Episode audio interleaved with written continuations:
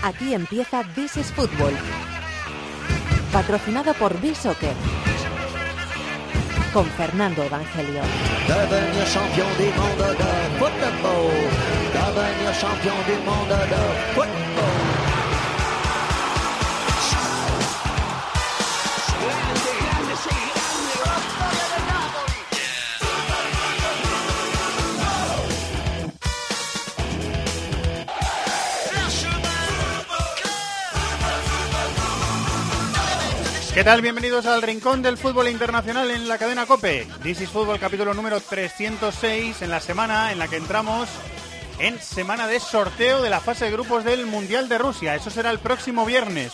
Y hasta entonces dominan las ligas, ya entrando en la recta final de la eh, Liga de Campeones, que eso será también la semana que viene. Las ligas, actualizar Inglaterra, Italia, Alemania, Francia, Holanda, Portugal. Estamos también en la semana en la que se decide el mejor equipo de Sudamérica. Lanús Gremio, madrugada del miércoles al jueves, una menos cuarto de la madrugada. Vines por lo dará en España y Gremio lleva ventaja 1-0 del partido de ida al partido de vuelta que será en Buenos Aires. Y la lista inteligente, Tony Padilla, Cibercafé, muchas cosas que comentar con David de la Peña que ya está por aquí en el estudio. Hola David, muy buenas. Muy buenas, Fer. Con Chato en la producción, con Bravo en la dirección técnica que arranca el rincón del fútbol internacional en COPE, que se llama This is Football.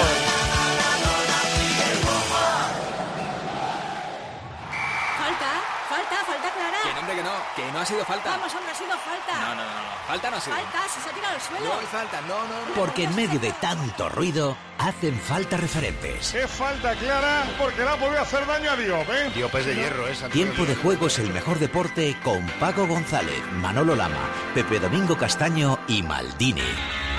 La lista inteligente de This is Football. Con B-Soccer.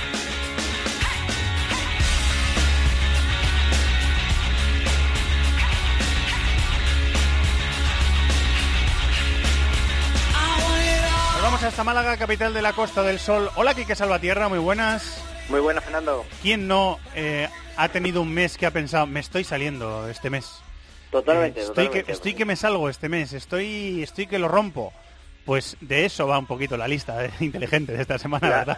lo, lo has clavado, exacto. Estamos, estamos eh, y la verdad que, que estamos sacando ahora nuestras eh, nuestras medias mensuales y hemos dicho, pues ¿por qué no aprovechar y, y sacar algo algo así? Y hemos estado buscando pues las mejores actuaciones individuales a lo largo de un mes durante todo este 2017, que ya prácticamente se está se está acabando. Eso sí, en las grandes ligas europeas para que todo el mundo esta vez sí conozca a todos los jugadores.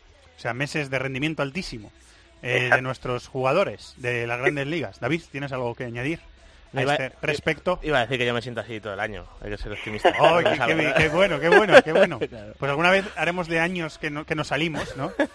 Que se También salen se durante puede, un año, también eso también lo podemos hacer.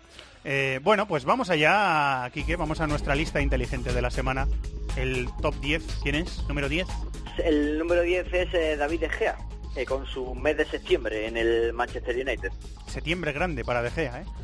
Bueno, eh, uno de los mejores porteros del mundo, sin más. O sea, yo creo que ya está con ese eh, estatus. Sí, señor. ¿Número 9 quién está?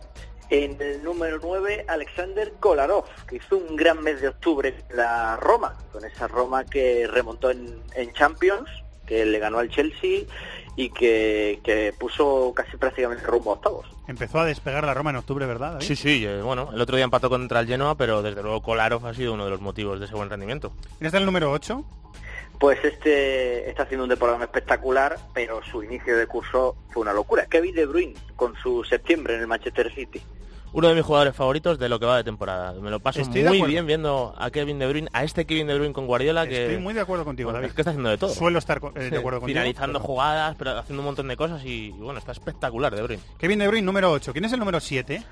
Se trata de Leo Messi, con un mes de abril también bastante curioso, en el que logró cuatro dobletes, así que ahí se ha colado Messi en este top ten. Y no es baladí, porque en el mes de abril es donde se cocinan Se cocina.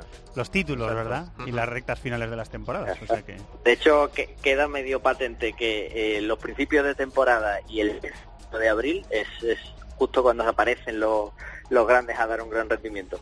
Pues por eso está Messi en el 7. ¿En el 6 quién tenemos? Eh, Chiro Inmóvil, con su inicio de temporada, otro mes de septiembre, 10 goles y 3 asistencias. Espectacular el italiano. 10 goles y 3 asistencias. Sí, hemos hablado varias veces de inmóvil. La verdad es que está teniendo baja un poquito en las últimas semanas. Es pero, verdad. Pero bueno, eso Bueno, es- se Él podía y la- mantener ese ritmo. claro, es que era, era ritmo de 50 goles, ¿sí no? La Lacho también ha dado un bajoncillo, parece, en ¿Es este verdad? último tramo. Empató el otro día contra la Fiorentina en el descuento con polémica, con el lugar, pero sí, no está igual que en el arranque. Sí, señor, pues eh, está Chiro Inmóvil en el número 6. ¿Quién está en el número 5? Pues uno de los que está resucitando, Memphis Depay, que ha hecho un mes de noviembre, que está a punto de terminar, eh, de locura. Seis goles, dos asistencias y que está muy cerquita de su mejor nivel. Está remontando Memphis, ¿eh? Sí, bueno, al llegar a, a Manchester, a un equipo como el United, no es fácil. El Lyon es un poquito más asumible y está muy bien, la verdad. Está empezando a volver a remontar, que es lo que... Aparte que el, el mes del Lyon está siendo también tremendo. Sí, hizo Sí, es 0-5 verdad. el otro día, si no me equivoco. Golea- Goleada, Mariano, goleada, pero-. Y los suyos, dos de Memphis. Sí. Eh, ¿Quién está en el número 4, Quique? Pues eh, no sé si recordaréis el mes de abril de Max Kruse, pero también fue bastante tremendo. De hecho, marcó o asistió en todos los partidos que jugó ese mes, Sí. eh, ocho goles y cinco asistencias. Y hubo un partido que metió cuatro goles, si no me equivoco, Exacto, el año pasado. Yo no lo que recuerdo. imagino que sería en abril. No lo recordaba, abril, ¿eh? en abril. No lo recordaba, sí. Eh, bueno, el podio de la lista inteligente de esta semana, el número 3, ¿quién está? Pues empezamos con otro buen arranque de temporada, el de Romelu Lukaku en el Manchester United en el mes de septiembre, que marcó en todos los partidos que disputó ese mes, ocho goles y una asistencia. En el número... Uy, ¿qué querías Lo que decir, ha hablado bien Lukaku, eh, o sea, Mourinho, perdón, de Lukaku, después de que no marcase, ha hablado muy bien de él. Dice que está contento, que- que, está trabajando bien. Que sus compañeros se tienen que fijar en su compromiso. ha Sí, dicho- Sí, sobre sí. todo en Quitarian, ¿no? No, no lo citó, pero- no. lo citó, pero sí. eh, se refería sobre todo al armenio, porque le ha dejado un par de partidos fuera. ¿Quién está en el número 2? Pues en el número dos ha colado un defensa como Felipe Luis, que precisamente en ese mes de abril del que hablamos, pues hizo, fue prácticamente de lo mejorcito del Atlético. Incluso se, se, se tiró a meter goles, metió tres goles y dio tres asistencias en ese mes. Bueno, Luego no- perdió la titularidad durante un tiempo. Sí, bueno, y ahora, en los- ahora, ahora ha vuelto a jugar, jugó contra la Roma, jugó contra el Levante, pero estuvo jugando varios partidos Lucas, de, de lateral. Eh, bueno, picos de forma, que es lo que tienen sí, todos está los... claro. Como no puede ser de otra forma. O sea, no- es imposible mantener un nivel durante todo un año. ¿Y quién es el, el, el mejor en Pues- rendimiento mensual? Hemos hablado mucho de él, se ha hablado mucho, se habló mucho de él durante ese, ese mes. Se trata de Harry Kane, que en septiembre hizo una auténtica barbaridad. 13 goles y una asistencia de Tottenham, Inglaterra. Como era eso que no, no marcaba en los meses de agosto, ¿no? Sí, pues lo deja todo para septiembre. ¿no? Como alguno que yo me sé también. también puede ser. Bueno, pues Harry Kane, eh, nuestro máximo exponente de esta lista inteligente que hemos tenido esta semana en eh, This is Football. La semana que viene que el programa será especial, ya lo eh, explicaremos en su momento. Eh, pues también tendremos lista inteligente. Muchas gracias, Quique. A vosotros, Fernando, buscaremos también algo, algo especial entonces para la semana que viene. Un abrazo, compañero. Un abrazo. Maldini juega en This is Football. En Cope.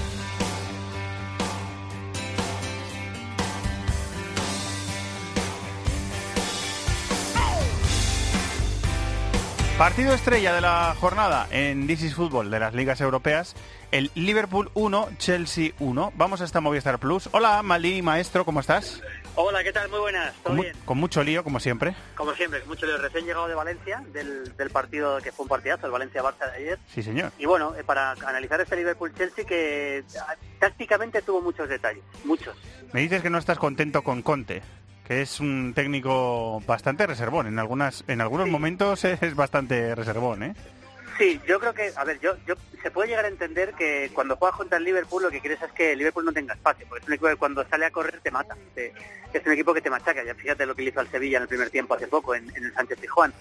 Y lo que hizo el, el Chelsea fue dejarle la pelota al Liverpool para que el Liverpool no tenga espacio para correr, o sea, dejarle dominar y meter un centro del campo, digamos que con, todavía mucho más defensivo de lo habitual, porque al final metió a, a Kanté, más Bakayoko, más Drinkwater, que era su primer partido como titular después de la lesión, o sea, el, primer partido titular en el Chelsea. Es decir, un, centro del campo muy muy conservador para que el, en función del- de que el rival no pudiera aprovechar la velocidad que tiene. Le salió bien relativamente, porque el partido estuvo muy cerca de perderlo y para mí mereció perderlo, sinceramente, por lo que propuso él y lo que propuso el Liverpool. Eso se lo ha hecho Conte a- al Tottenham, por ejemplo, en Wembley, al al, Wembley United, metió, me- me- claro. creo recordar también, o sea... Sí, pero fíjate, yo creo recordar que, ante, por ejemplo, el Atlético de Madrid en el, en el Wanda Metropolitano, que Sí, para con mí fue el mejor con- partido que ha hecho, Claro, claro. con Fábregas. Claro, Claro, claro. es que esto fue un tribote con Kanté, Bakayoko y Drinkwater, los tres. Entonces, claro, eso al final, incluso en el partido ante el Wanda, que a mí me gustó aquel día el, eh, ante el Atlético en el Wanda Metropolitano, lo que hizo fue meter a, a, a Kanté de interior y a Bakayoko de pivote, para que Kanté llegara, se desplegara un poquito más, que es, es una cosa que él sabe hacer. Pero esto fue realmente el, el, el hormigón armado más, más, más eh, que más puede armar el equipo, ¿no? En el mediocampo, ¿no?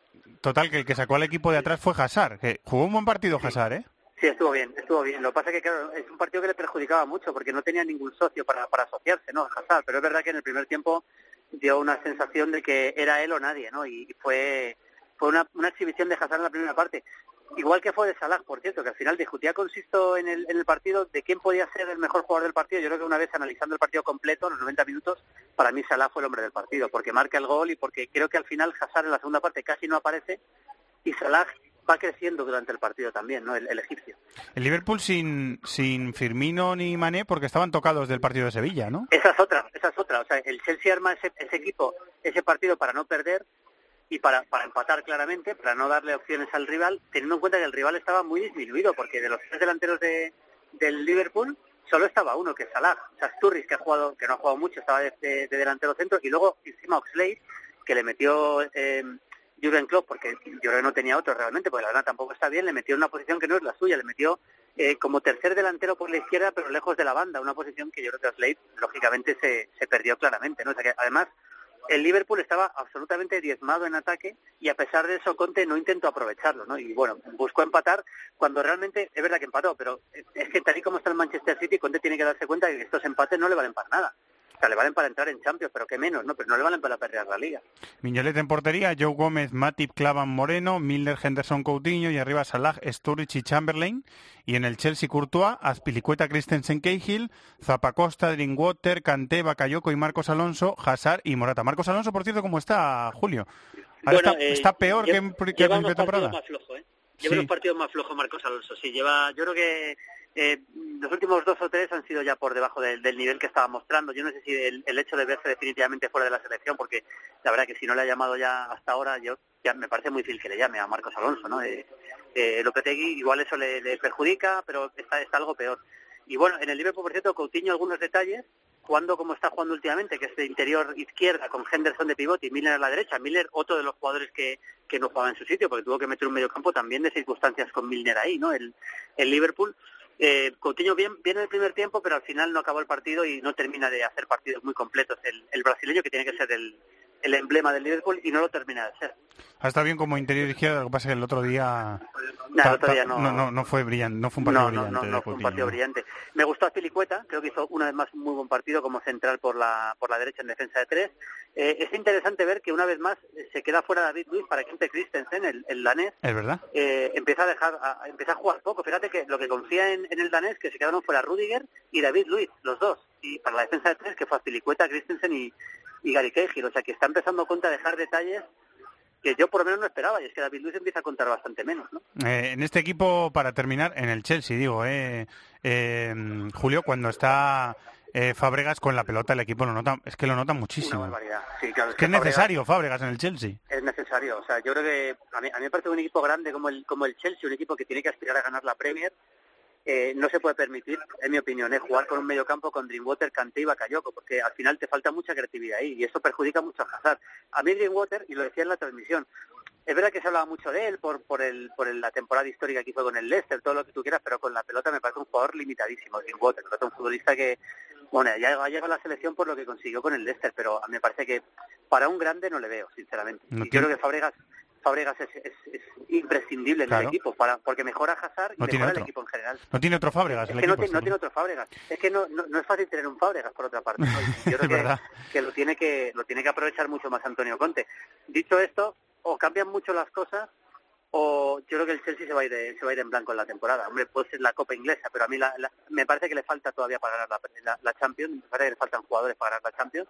Creo que la baja de Matic, o sea, la marcha de Matic y de Diego Costa, las dos juntas le tienen que acabar penalizando. Y en la Liga yo creo que empieza a perder puntos ya de forma definitiva para pelearla. O sea, Y, y otra, difícil. ¿eh? y otra cosa que nos apuntó Guillem Balaguer, que los equipos de Conte es un desgaste brutal y Conte no dura mucho en los equipos por, por ese motivo. O sea que Bueno, de hecho, De hecho, la temporada pasada, cuando pasó una fase mala, ya se hablaba de que podía ser, ser cesado Conte. Y en, y en esta también. Y en esta también. O sea que yo creo que Conte al final tiene jugadores y sacará resultados y el equipo estará más o menos arriba, pero si, si empieza a no conseguir los objetivos, quizás es su última temporada en el Chelsea. ¿Cuál es el menú de Fiebre Maldini esta, esta semana, Pues compañero? mira, eh, eh, la, suerte, la suerte hay que buscarla y te explico por qué. Nosotros nos gusta mandar una cámara autónoma de vez en cuando un partido importante en Europa. ah, es verdad, es verdad. Sí. Quizás al Borussia Dortmund eh, eh, Schalke empate a cuatro. Pero es que además, sabes que cuando mandas una cámara a pie de campo te permiten estar en uno de los dos fondos. No, no te permiten cambiarte. Es un 50%. Y decidimos que estaríamos en el fondo donde atacaba el primer tiempo el Dortmund. Bueno, pues los ocho goles, los ocho goles los tenemos en la cámara a, a cinco metros. O sea, podríamos haber estado, eh, a- podríamos haber estado en el fondo, el fondo no sí. gol, que claro, con una cámara que no lo pillas, es imposible pillarlo, o en la cámara, en, la- en el fondo bueno, bueno, pues en el fondo bueno. Así que tenemos un reportaje espectacular de imágenes inéditas de, de un histórico partido entre, entre Schalke y Dortmund en Dortmund, Qué bueno. con los ocho goles vistos como los vio prácticamente el portero, vamos, imagínate lo- lo- las imágenes tan espectaculares que son. No hay que Y luego va- vamos a seguir con, con eh, eh, hablando de los mejores jugadores de la historia de Francia, y vamos a ver, va a ver jugar bien bien a Patrick Vieira, eh, bueno, va, va a haber cosas muy, muy, muy, a- a- también a Turán, por ejemplo, y vamos a recordar, ya que vimos un partido histórico en la Bundesliga, otro partido histórico de la Bundesliga, que es la mayor goleada de la historia de la Bundesliga. Hemos conseguido el partido completo del famoso 12-0 que le metió el, Dorm, el Mönchengladbach al Dortmund, mitad de los años 70, 12-0, ¿eh? Y vamos a ver eh, los 12 goles y un resumen de ese partido. Joder, 12-0. 12-0, esto ya esto pasa una vez en la vida, Qué, ¿no? bar- qué por barbaridad. suerte, por suerte para el Dortmund, pasa una vez en la vida que metan 12. Eso pensarán los boruses. Me imagino, bueno, ¿eh? pues no, no nos lo perdemos el programa. Muchas gracias, maestro. ¿eh? Muy bien, un abrazo. Un abrazo. Hasta luego. We're not creative enough. We're not positive enough.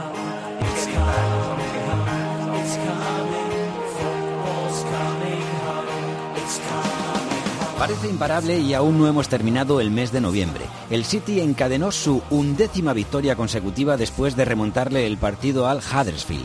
1-2. Le saca 8 puntos al Manchester United, que ganó 1-0 al Brighton. Ya son 11 puntos de ventaja del City sobre el Chelsea, que empató a 1 en Anfield contra el Liverpool. Además, un gol de penalti en el descuento de Alexis sirvió para que el Arsenal le ganara 0-1 al Barley. El Tottenham se dejó un empate a 1 en casa contra el West Brom, que se adelantó con un tanto de rondón muy pronto, ya sin Tony Pulis en el banquillo. Hubo victorias de Southampton, Crystal Palace y Watford. Terminó 1 a 1 el West Ham Leicester y 0-0 el Swansea Bournemouth.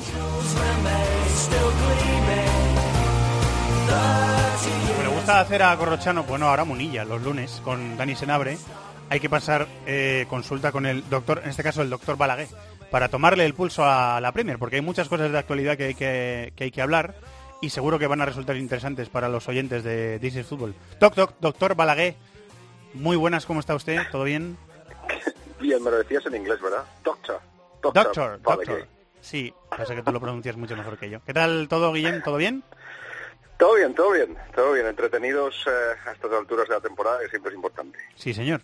Eh, a punto de entrar en el mes de diciembre, que suele ser muy intenso en, en- en Inglaterra de actividad. Supongo que eh, para ti también, eh, por cuestión de clubes, medios y todo eso. O sea, el mes de diciembre es, es durillo, ¿eh? Muchos partidos, efectivamente, muchos partidos eh, y, además importantes. Se suele decir que el que a finales de, diciembre, a principios de enero, últimos, por ejemplo, suelen nunca salvarse y suelen ser candidatos a, a bajar. Y también se, se deciden, si no ligas, al menos eh, se, se separan los, los adultos de los, de los niños en, en la liga, los que, los que son capaces, los que tienen una plantilla importante o los que son capaces de, de mantener la presión arriba de, que te hace campeón. Precisamente, hay un adulto, muy adulto, con el que quería empezar eh, contigo hablando de él, porque esta es una liga muy competitiva, esta es una liga en la que todos los clubes cobran eh, mucho dinero, digamos que no hay grandes desigualdades por el dinero que, cobran de la tele, como pasa, por ejemplo, sí que pasa en la, en la Liga Española, aunque se está intentando corregir. Y claro, es anómalo ver a un, a un equipo que lleva 37 puntos de 39 posibles. Es un récord en la Premier y por lo tanto Guardiola es, es, es titular de, de los medios ingleses estos días. le está, le está, Pep está convirtiendo muchas de las, de las teorías y las hipótesis que se tenía la temporada pasada en papel mojado, en realidad. Eh, se hablaba el año pasado que tenía que adaptarse, que tenía que cambiar su juego, que venir a la Premier era otra cosa, que las otras ligas habían sido fáciles de conseguir por los equipos con los que a los que manejaba, pero también porque las ligas son son débiles y ahora qué? Ahora qué decimos? ¿Qué se explica? Porque porque no se va a decir lógicamente que la Premier es es una liga fácil, ni, ni se puede decir que se ha adaptado porque el estilo de juego es muy parecido al del año pasado. El único problema que tenía era, lo, dijimos varias veces, era la falta de jugadores de calidad en, banda, por ejemplo, y bueno, que todo el mundo entendiera dentro de la plantilla lo que quería. Eh, está el Manchester City haciendo historia, y no hablo solo de, las estadísticas y de los números, sino de la manera en que está ganando. Eh, está está haciéndolo de con un estilo, con una filosofía que no se había visto antes y que marcará escuela. Hay mucha gente, mucha gente, yo hablo con muchos entrenadores de todos los niveles, que está muy pendiente de las soluciones que toma Guardiola para solventar sus partidos. Si los equipos son muy defensivos, ¿qué hace? Si, ¿Por qué contraataca más que nunca? ¿Por qué, eh, ¿Por qué defiende de la manera que lo hace? ¿Por qué el central eh, sube el balón de esa manera? En fin, un montón de cosas que están eh, creando escuela. Así que como había pasado en Alemania, como pasó en España, lo de Pep Guardiola no es cuestión de club solamente, es cuestión de, que estamos eh, delante de una persona muy especial. Aprovecho que tanto tú como David de la Peña, que está aquí, tenéis un entrenador dentro. Eh, ¿Pensáis también como un entrenador?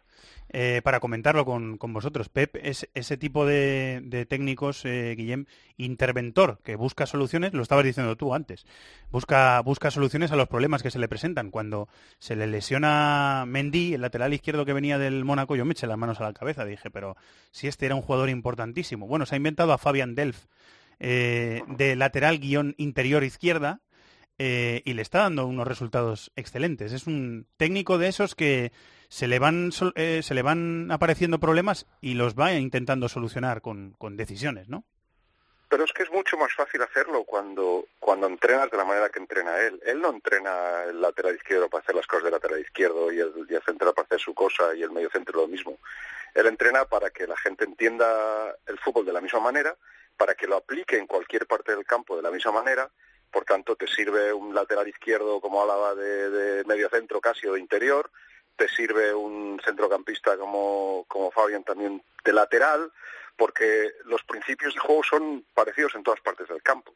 Eh, atacamos juntos, eh, lo, lo, eh, cuando perdemos el balón pues lo, intentamos recuperar juntos, en fin, hay que buscar el espacio, hay que, hay que crear espacio, yo que sé, un montón de cosas que, que, se aplican en cualquier parte del entrenamiento, con lo cual cualquier jugador, incluyendo el portero, que es absolutamente primordial, puede, puede aplicarlo luego en, en cualquier zona del campo.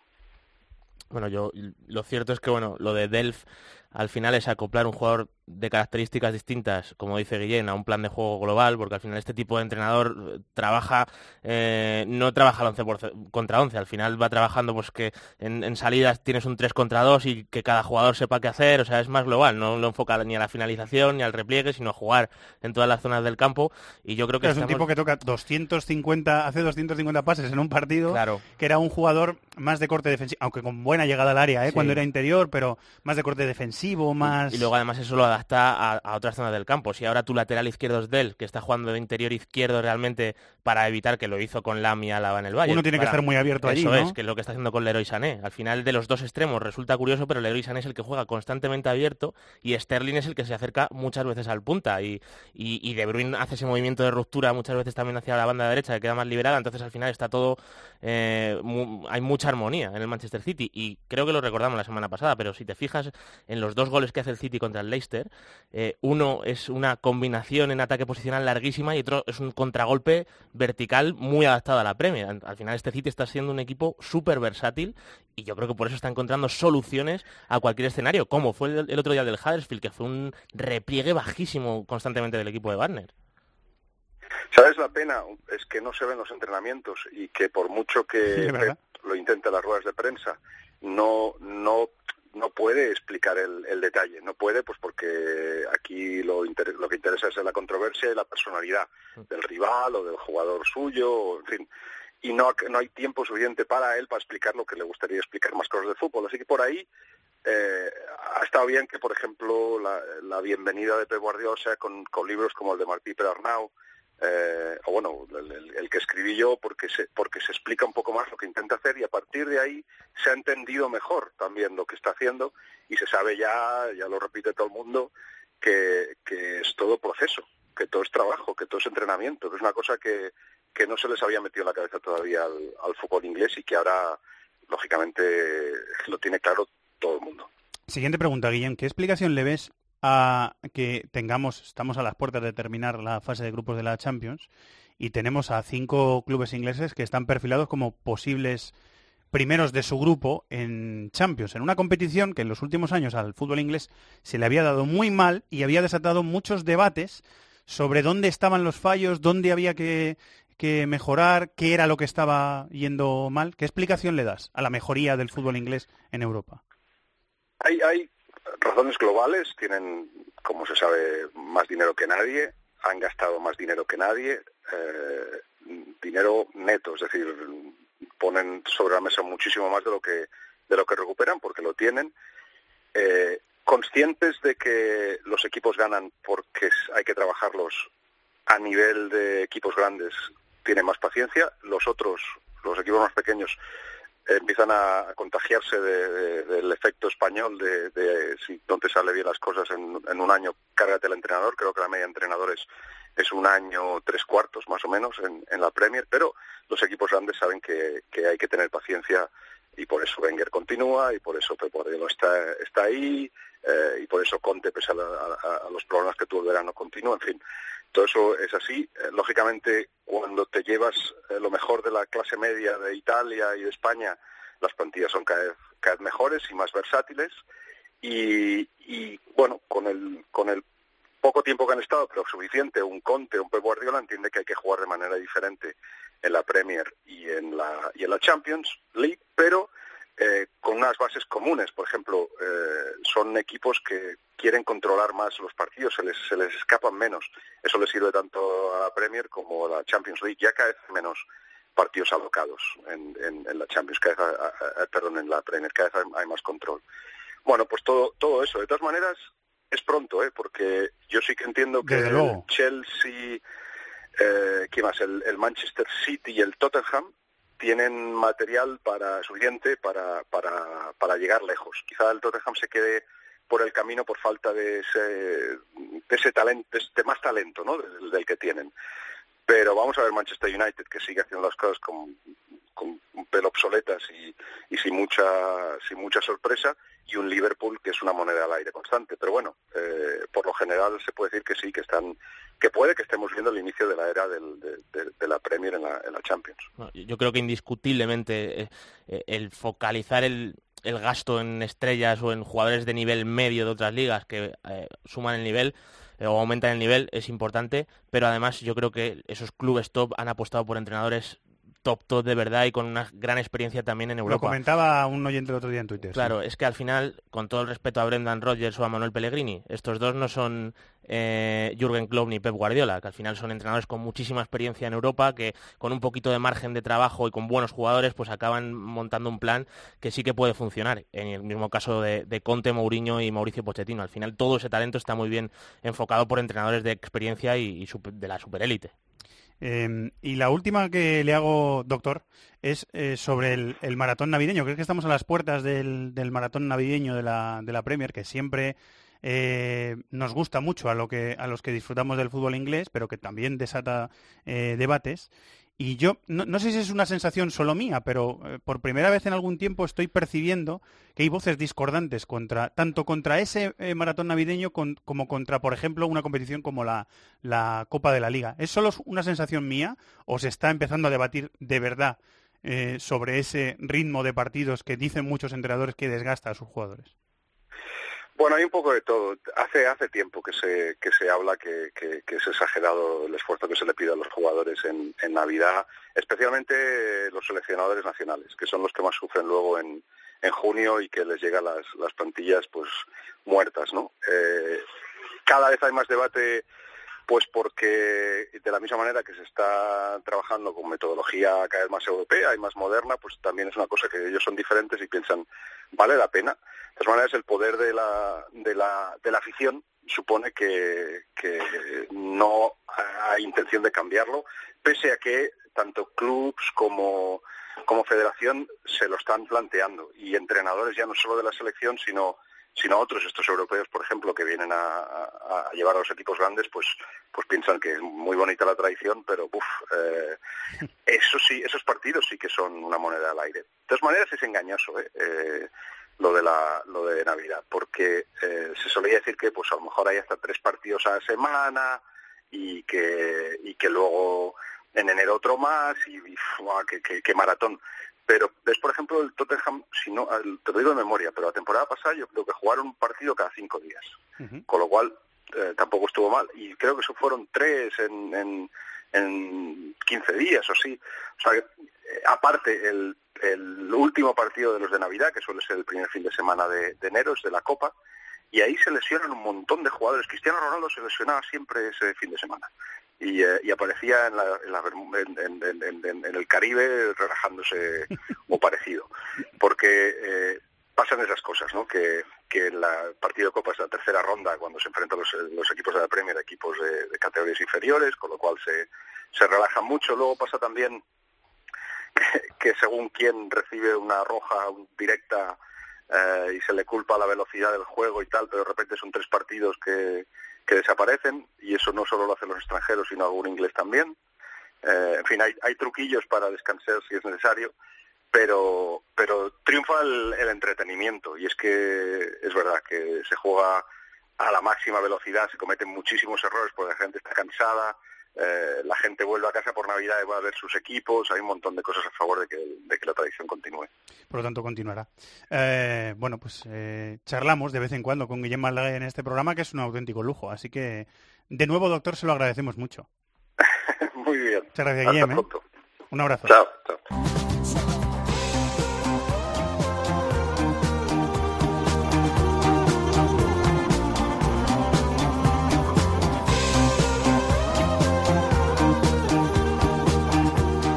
Por el fútbol de todo el planeta en This is Football.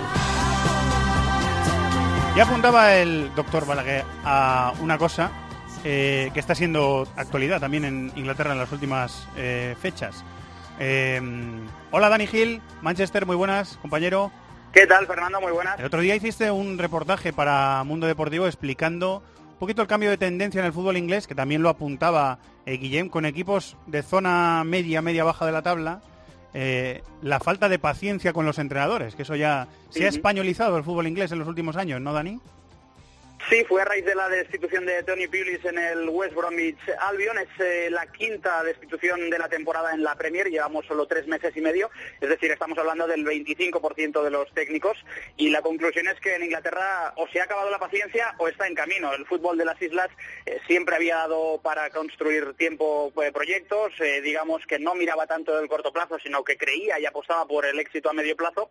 Y es algo que parece tener fecha de caducidad. Echaron a Fran de Boer del Crystal Crystal Palace, a Slaven Village del West Ham, a Craig Shakespeare del Leicester, a Ronald Koeman del Everton y el último, como digo, en caer fue Tony Pulis, cosa que me sirvió para hablar con Pepe Mel, que precisamente estuvo en el West Bromwich antes eh, que Tony Pulis, mm.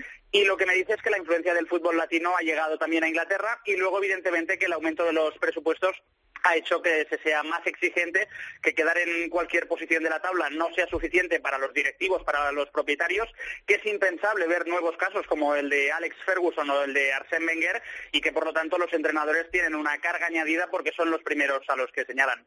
Eh, dos cositas muy rápidas de la victoria del United por la mínima 1-0 Dani en casa eh, contra el Brighton. La primera es Lukaku. Eh, esta mañana hemos visto que podían sancionarle, pero al final no lo van a sancionar, ¿no? No, es la noticia positiva para Mourinho porque finalmente eh, se ha descartado la posible sanción. Hablaban de que podría llegar a estar eh, sancionado hasta tres partidos, lo que hubiera supuesto eh, que no hubiera jugado frente al City en el derby de la ciudad de Manchester. Y bueno, respecto al partido frente al Brighton, bueno, fue una tarde en la que pasamos del sol al diluvio en cuestión de segundos y fue esa una buena metáfora de lo que es este equipo, eh, que sí, ganó 1-0 al Brighton, como digo, pero a mí me deje- sigue dejando dudas. Es un equipo que va a rachas, que se fía más del resultado que del juego y eso le hace depender eh, mucho de la eficacia. Y al final, un rebote en un disparo de Ashley Young dio los tres puntos, sigue a ocho puntos del City y después del partido pude hablar con Bruno Saltor, el capitán del Brighton, que se fue algo decepcionado a pesar de la buena temporada que están haciendo en su debut en la Premier. Estamos en la zona mixta de Old Trafford con Bruno Saltor, eh, futbolista del Brighton. Bruno, ¿qué tal? Muy buenas. Hola, buenas, ¿qué tal? Bueno, ¿qué sensación eh, deja esta derrota en Old Trafford? Porque la imagen ha sido muy positiva. La imagen ha sido positiva, pero bueno, nos quedamos con la sensación amarga ¿no? de, de- de no haber conseguido nada. Yo creo que merecíamos eh, conseguir eh, mínimo un punto, pero bueno, son esos pequeños detalles que, que es lo que marcan pues, los partidos. ¿no? Y el balance general de la temporada, porque eh, ya habiendo pasado un tercio, estáis en zona media, novenos, eh, muy buenas impresiones. Sí, buenas impresiones, pero eso no significa nada. ¿no? Queda muchísimo. Ahora viene un periodo muy complicado que son las Navidades y esperemos que, bueno, que, que podamos conseguir esos puntos que nos den esa, esa, esa ventaja ¿no? Eh, y, nos, y nos distancie de los puestos de abajo. ¿Qué te ha parecido el United? ¿Crees que le puede hacer sombra a este City? Complicado porque el City está a un grandísimo nivel, pero bueno, estamos hablando de grandes jugadores y con jugadores con mucha, muchísima calidad. Muchas gracias. La palabra- las palabras de Bruno Saltor, el eh, defensa del Brighton con Danny Hill en la zona mixta después de esa victoria del United y lo que hemos contado, Lukaku por esas dos pataditas que le soltó a Gaetan Bong, el defensa del Brighton, no va a ser sancionado al final. Muchas gracias, Dani. Un abrazo, hasta luego.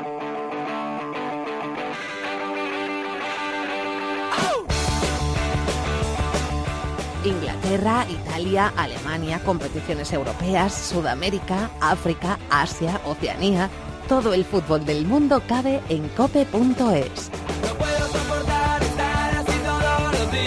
Subimos un poquito en el orden del día el fútbol de América porque esta semana se decide el campeón de la Copa Libertadores, el mejor equipo de Sudamérica que además después va a viajar al Mundialito de Clubes de Abu Dhabi. Eh, hola Ariel Judas, Nueva York, muy buenas compañero. Hola Fernando, ¿qué tal? ¿Cómo estás? Tuvimos la semana pasada de invitado, supongo que tendrías oportunidad de escucharlo, a Lucas Barrios, el delantero de Sí. Gremio. Eh, 1-0, se, se viene Gremio al partido de vuelta en Buenos Aires con una ventaja mínima pero muy valiosa, ¿eh? gol de Cícero. Sí, sobre todo eh, cuando parecía que, que, que Gremio perdía los papeles un poco al menos en- sobre el final de la segunda mitad, el ingreso de Cícero y casi un gol inmediato de su parte, bueno, llevaron bastante tranquilidad al equipo gaullo, eh, un partido que no quedó exento de polémicas, por otra parte un partido muy bien presentado, Fernando, no sé, yo hace mucho que no veía una final de la Copa Libertadores, hay que ver cómo se produce el partido de revancha, pero eh, no digo igual a la Champions, pero de un estilo similar o, que intenta buscar parecerse a, a lo que se ve en Europa. O sea que por un lado muy bien por Conmebol, o quien haya organizado ese primer encuentro, y, y sí, bueno, un partido interesante, bastante parejo creo yo, este, creo que sorprendió gratamente lo que, lo que pudo hacer Lanús, aunque fue claramente a defenderse el equipo argentino a, Brasil. Vamos a ver qué ocurre en la revancha, que será mitad de semana y que tiene, como entenderás, a la afición de Lanús, que es un equipo pequeño dentro de la primera división argentina, a la afición de ese equipo en el cielo actualmente. Están viviendo un momento increíble. Me pareció un equipo muy ordenado, ¿eh? muy trabajado. Eh, Lanús, eh, que tenía muy claro que, que tenía que cerrar las vías de entrada a Gremio. Luan no brilló y eso también es eh, mérito de, de lo que hizo el equipo argentino. Para mí, Gremio dominó, lo digo objetivamente, ¿eh? Gremio, Gremio dominó el partido y, y mereció la victoria. Y esa jugada a la que te refieres, sobre todo la polémica, Ariel, es que eh, desde semifinales de la Libertadores tenemos VAR, tenemos videoarbitraje. Eh, y claro, hay un penalti clarísimo a Yael en la última en la última jugada del partido que sería a favor de Gremio. Y bueno, es que estuve estuve escuchando la radio de, de Porto Alegre, Radio Gaúcha. Estuvieron una hora y media hablando de esa jugada, ¿eh? pero sin exagerarte, una hora y media hablando de eso.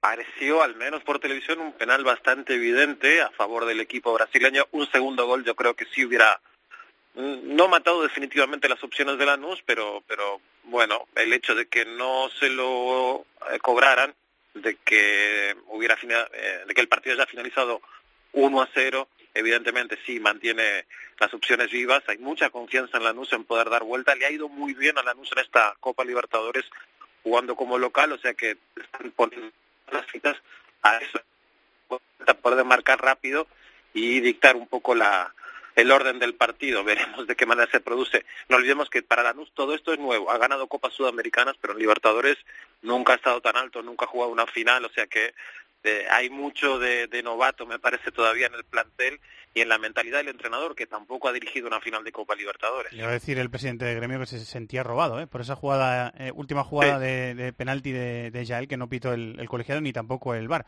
Bueno, pues este gol de Cícero en la recta final del partido. praticamente abriu mão de atacar no segundo tempo. No primeiro teve duas grandes oportunidades. O Groi brilhou. Olha o Grêmio. Jael pro Cícero! Le da ventaja a Gremio de Porto Alegre el miércoles, madrugada del miércoles al jueves, una menos cuarto de la madrugada en Bean Sports, la vuelta de la final y sabremos quién es el campeón de Sudamérica. Han eliminado a Paco Gémez del, del torneo de la Apertura Mexicano, ¿no, Ariel? Sí, lo eliminaron y puede sonar raro, pero Cruz Azul, su equipo, el equipo de Gémez, empató los dos partidos de cuartos de final de la Liga MX 0 a 0 y terminó eliminado. Esto es porque en México prevalece el orden con el cual finalizas la temporada regular. Su rival era, era el América, el América finalizó por encima la temporada regular y por eso, por una diferencia minimísima, eh, la máquina cementera quedó afuera. Y si bien antes del partido había leído yo más de un medio mexicano que había mucha confianza en Cruz Azul en poder retener a Gemes, poder renovarlo y darle más tiempo de trabajo, darle más confianza, traer otro tipo de jugadores que le ha estado pidiendo. Ahora, tras la eliminación, bueno, Gemes está jugando un poco al misterio, ha dicho que se va a tomar unos días para definir si sigue o no en el club de la capital mexicana y hay muchísimas especulaciones, incluso medios mexicanos que ya dan nombres concretos de equipos de la Liga Española, mencionan también posibilidades en otros en otras ligas europeas para Gemes. Bueno, veremos finalmente qué, qué ocurre con él.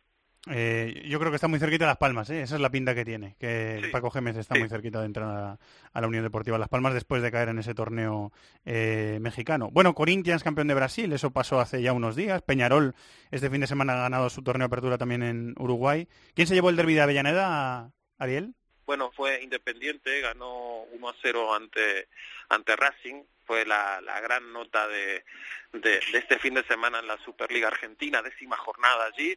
Un fin de semana que no ha sido demasiado alegre para River y para Boca. River que después de quedar eliminado en las semifinales de la Libertadores ante Lanús no le está yendo nada bien. Acaba de perder en su casa 1 a 3 ante Newell's. Podrían haber sido más. Eh, y Boca, que visitó a Rosario Central, perdió 1 a 0, no es tan preocupante en el caso de Boca, pero lo que sí preocupa bastante a Guillermo Barros Esqueloto es que se está quedando sin delanteros, lesionado Darío Benedetto, Walter Bow está con molestias, o sea que los dos delanteros principales del equipo Xeneize ahora mismo no están disponibles y todavía queda un trecho para llegar hasta las vacaciones de mitad de temporada. Ahora la Liga Argentina va de acuerdo con el calendario europeo. Veremos si se produce alguna operación de, de incorporación de algún delantero más, porque ahora mismo están no con lo justo, sino que están bajo mínimos. Tenemos también en la recta final de la MLS, semifinales de la Sudamericana. Bueno, la semana que viene habrá más tiempo de, de comentarlo todo. Muchas gracias, Ariel. Un abrazo. Un abrazo, muchas gracias, Fernando. Le tomamos el pulso al fútbol europeo. Ha habido destitución, hablando de destitución de entrenadores. En Italia ha habido un par este fin de semana.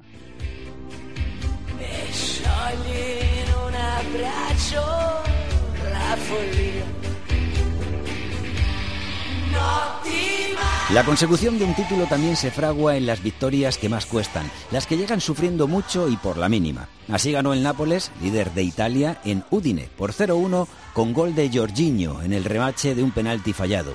Sigue la estela el Inter de Milán, que se impuso en campo del Cagliari por 1-3. Mientras el vigente campeón, la Juve, ganó por 3-0 al Crotone y se coloca a cuatro puntos del líder, al que visita el próximo viernes. Además, la Fiorentina sacó un valioso empate ante la Lazio por un penalti señalado en el descuento por el VAR, 1-1.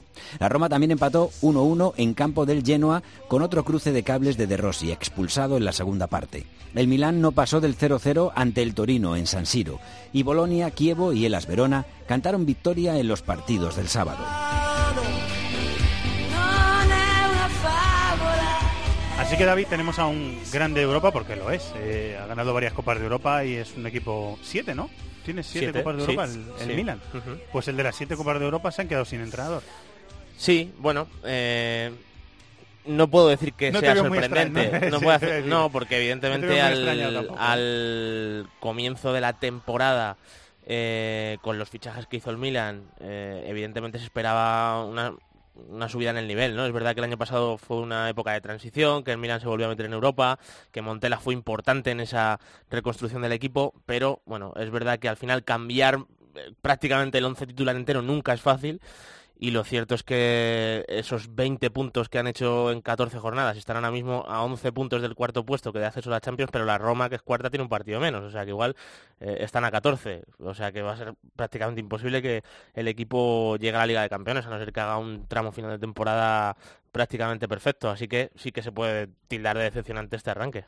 Me ha dado la sensación en las últimas semanas eh, de que Montela hacía eh, giros en la alineación y en el equipo como si intentara buscar una solución que no llegaba. Me pareció ver, no sé si estoy en lo cierto, ¿eh? creo que sí, me pareció ver a, a Suso de carrilero, eh, de carrilero derecha este Oh. fin de semana. Bueno, eh, algo... Línea de tres centrales Claro, y carrilero. Me sí, me me cayó, cayó un poquito ¿eh? por allí porque ya al final sí que es cierto que fueron soluciones desesperadas. O sea, a Suso le hemos visto quizá el que peor le ha venido tanto fichaje, porque el año pasado, lo dijimos, era la pieza clave ahí como extremo derecho, tenía su sitio en el 4-3-3, este año han llegado muchos jugadores, eh, al final no ha conseguido nunca Montela juntar a Kalinic y a Andrés Silva, que eran dos de los fichajes importantes. Muchos cambios de sistema también. Muchos, sí. Bueno, hay que decir que para el carrilero derecho se le lesionó Conti, que era el fichaje estrella para esa posición. Llegó a jugar eh, Abate, también se lesionó Abate. Llegó a jugar muchos partidos Borini, ahí también, de, carrilero derecho. Sí, sí, es verdad. Eh, porque al final, claro, eh, también traes a Bonucci. Bonucci llevaba muchos años jugando de líbero en la defensa de tres de la Juve,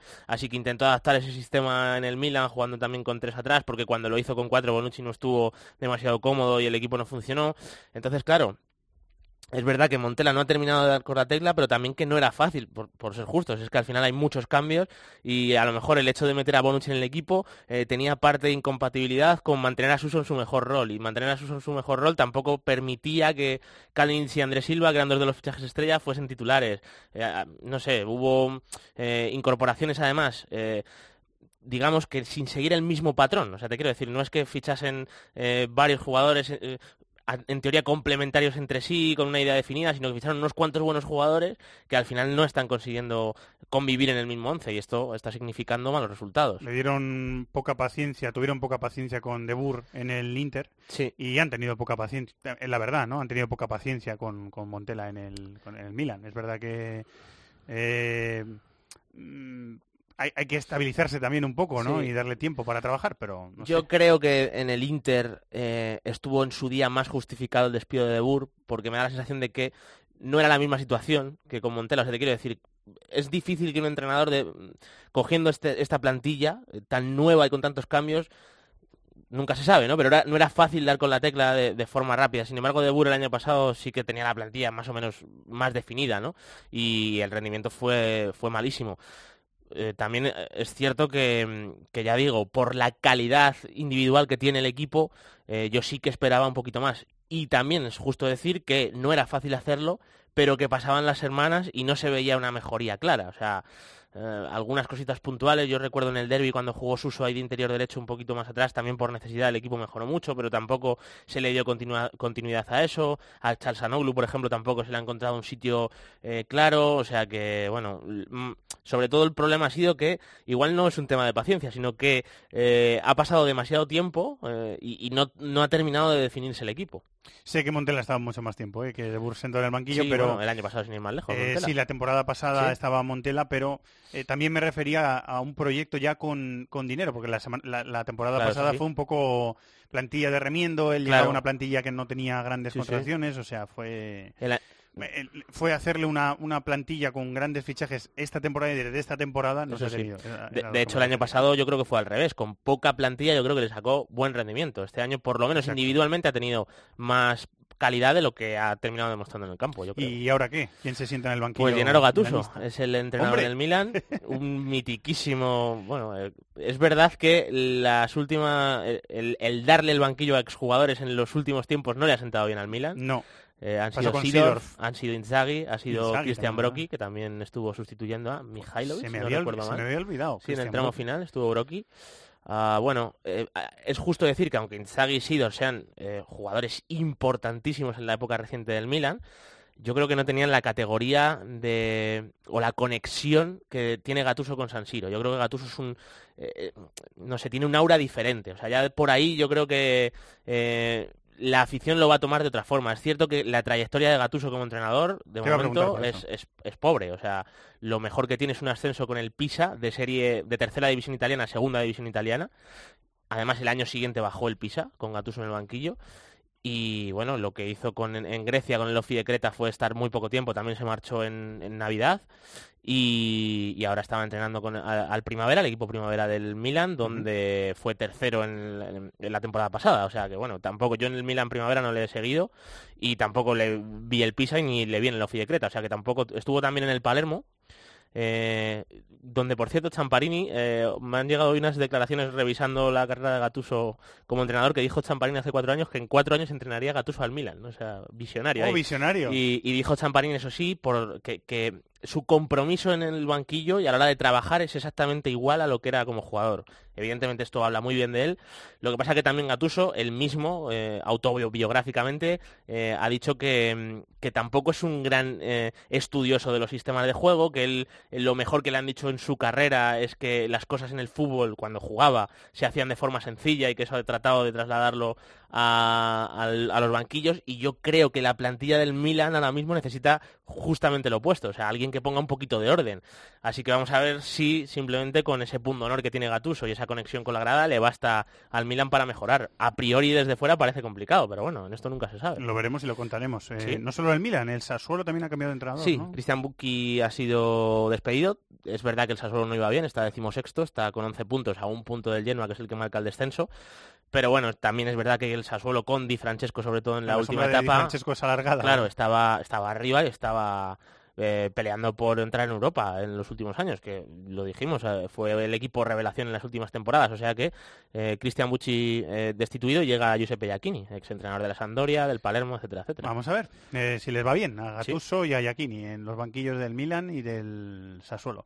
Vamos a pasar página, vamos a Alemania. Unsere Eltern sind schuld, sie haben uns in diese Welt entlassen, voller Angst, Hass, Lady Gagas und Massenvernichtungswaffen. No sabía lo que era perder el líder de la Bundesliga desde que Heinkens volvió a coger el equipo. Eran ocho victorias y un empate. Hasta este fin de semana en el que el Bayern cayó 2-1 con el Borussia Mönchengladbach. Aparte de esa derrota, la noticia de la jornada estuvo en Dortmund, donde el derby de la cuenca del Ruhr, que iba a 4-0 pasada la media hora, terminó con empate a 4 entre el Borussia Dortmund y el Schalke. El Leipzig, segundo en la tabla, ya está a tres puntos del Bayern tras ganar 2-0 al Bremen. Además, la jornada deja victorias para Leverkusen, Friburgo, Augsburgo, Hamburgo y Hertha de Berlín. Y el viernes hubo un Hannover 1, Stuttgart 1.